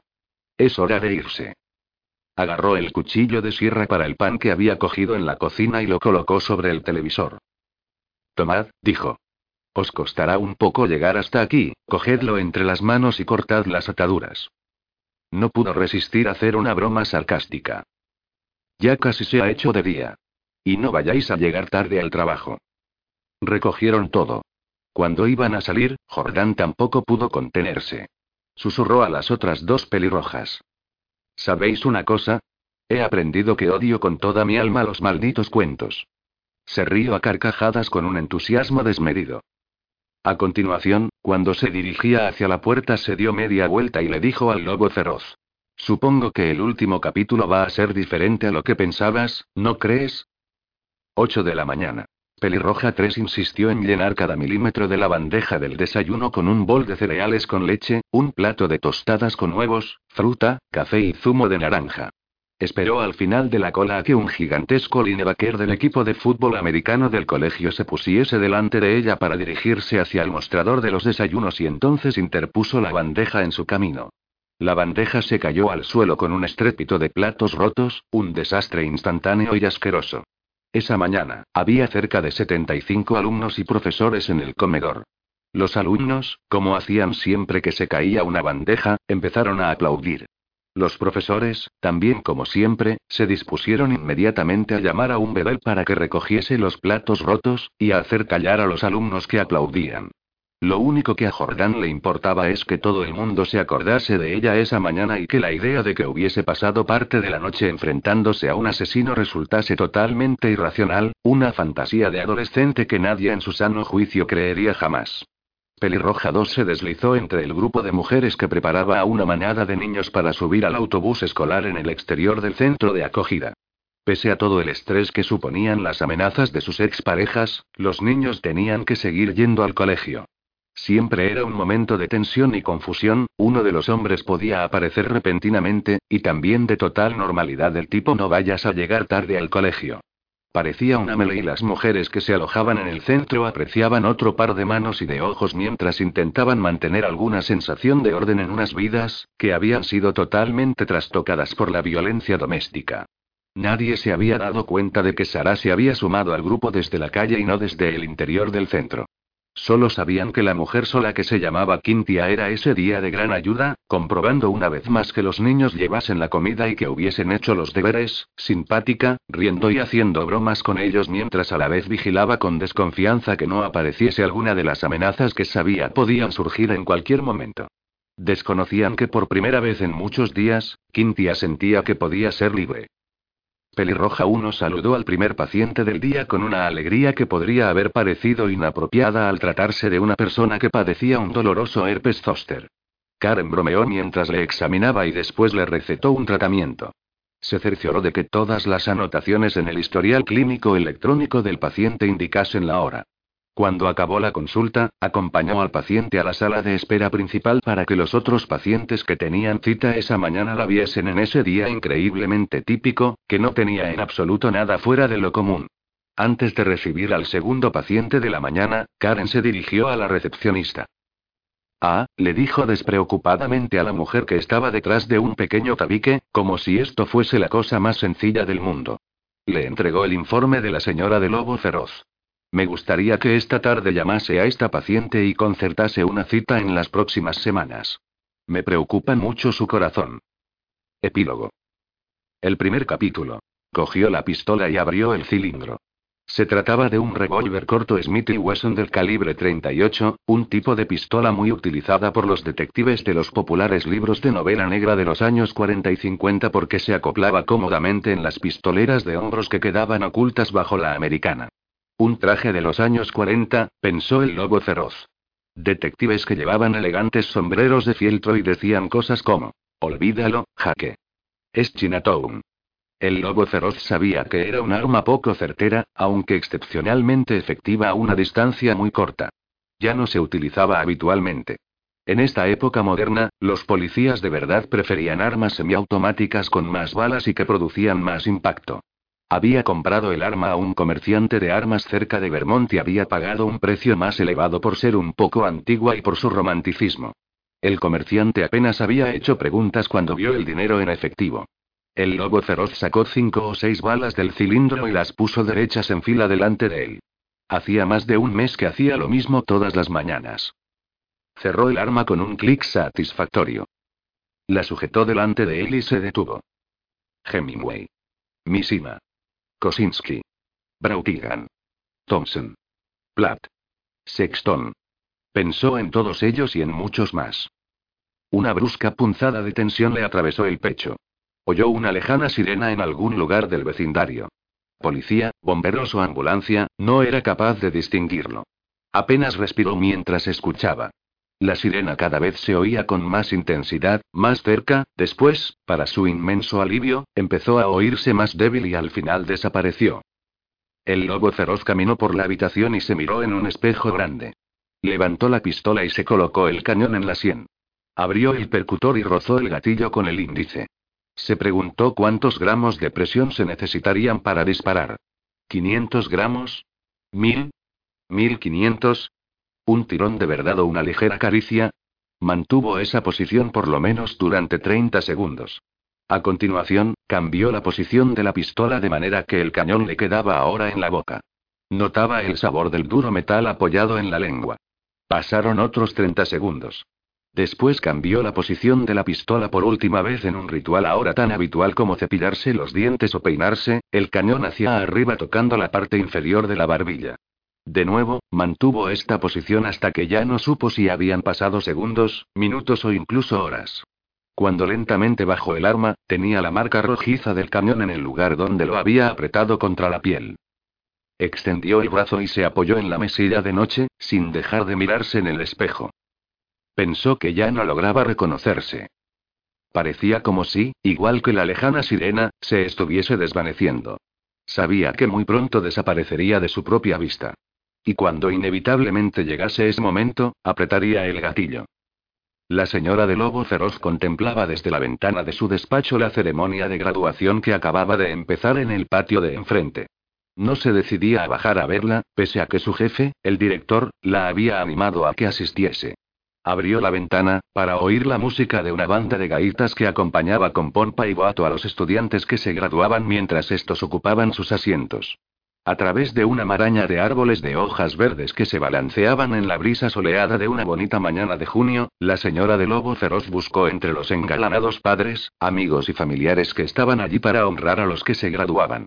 No le costó mucho localizar a dos mujeres pelirrojas que se sentaban juntas y observaban a la tercera del grupo que alegremente cruzaba el escenario a saltos para recoger su diploma. Lo bonito de la graduación es que es la antesala del futuro, pensó la señora de Lobo Feroz. Se apartó de la ventana y regresó al escritorio. Habían pasado muchos días y muchas noches solitarias desde que había logrado cortar la cinta adhesiva de las muñecas y de los tobillos a tiempo para llegar al trabajo, como la doctora le había dicho. Nunca había hablado con su marido sobre esa noche. No era necesario. ¿Cómo cambian las cosas? susurró. La señora de Lobo Feroz se colocó delante de su ordenador. La embargaba el miedo, la duda y una certeza casi completa de que estaba a punto de hacer algo muy malo y muy bueno a la vez. Notaba el sudor de los nervios que se acumulaba en las axilas mientras ajustaba el teclado para que las manos se apoyasen cómodamente sobre las teclas. Echó un rápido vistazo a su alrededor para asegurarse de que nadie la miraba. Tecleó unas cuantas letras. Un documento nuevo y en blanco apareció en la pantalla que tenía delante. Se detuvo de nuevo y se dijo que nunca habría un mejor momento. Escribió. Las tres pelirrojas. Primer capítulo. Sangró varias líneas y volvió a escribir. La noche de mi boda ignoraba que el hombre que se deslizaba a mi lado en la cama era un cruel asesino. La señora de Lobo Feroz leyó la frase. No estaba mal, se dijo. Podría funcionar. No sabía mucho sobre obras que no fuesen de ficción o sobre memorias, pero este no le parecía un mal comienzo. Se preguntó si en algún lugar habría alguna frase que siguiese a la primera y encontraría las palabras para formarla. Y en un momento excepcional, un increíble despliegue de palabras surgió repentinamente de su imaginación. Las palabras se divertían y retumbaban, brillaban y gritaban, rebotaban a su alrededor, súbitamente desencadenadas, aventureras y anhelando ser libres, explotando como fuegos artificiales y uniéndose para formar un gran despliegue pirotécnico de frases. La señora de Lobo Feroz sintió un cálido arrebato de emoción y se encorvó, inclinándose con avidez sobre la tarea que tenía entre manos. John Katzenbach. Nació en Estados Unidos en 1950. Es hijo del conocido abogado estadounidense Nicholas Kassenbach. Fue periodista hasta 1987, cuando decidió dedicarse por completo a la tarea de escritor. Ha trabajado como cronista para The Miami Herald y Miami News y ha sido colaborador, entre otras, de publicaciones periódicas como The New York Times, The Washington Post y The Philadelphia Inquirer. Ha publicado 11 novelas, todas grandes éxitos de venta, y algunas han sido adaptadas al cine con igual éxito, tanto por parte del público como de la crítica, pues han merecido dos nominaciones a los premios Edgar. Juicio final, protagonizada por Sean Connery y Laurence Fishburne. Al calor del verano, estrenada como llamada a un reportero, con la participación de Kurt Russell y Andy García. Y La Guerra de Art, que contó nada menos que con Bruce Willis y Colin Farrell en la primera línea del reparto. Su novela El psicoanalista, publicada en 2002, es su libro más popular, aunque todas sus obras se han instalado como referentes del thriller psicológico, entre ellas Juicio Final, Retrato en Sangre, La Sombra, Un Asunto Pendiente y Juegos de Ingenio. Según el propio autor, solo lo externo lo define como un hombre normal. Le gusta la vida en familia, tiene dos hijos, un perro y le gusta pescar. Pero su paisaje interior está repleto de aventuras y conflictos. Notas. 1 fragmento de All Along Watchtower, de Bob Dylan. N. De los T.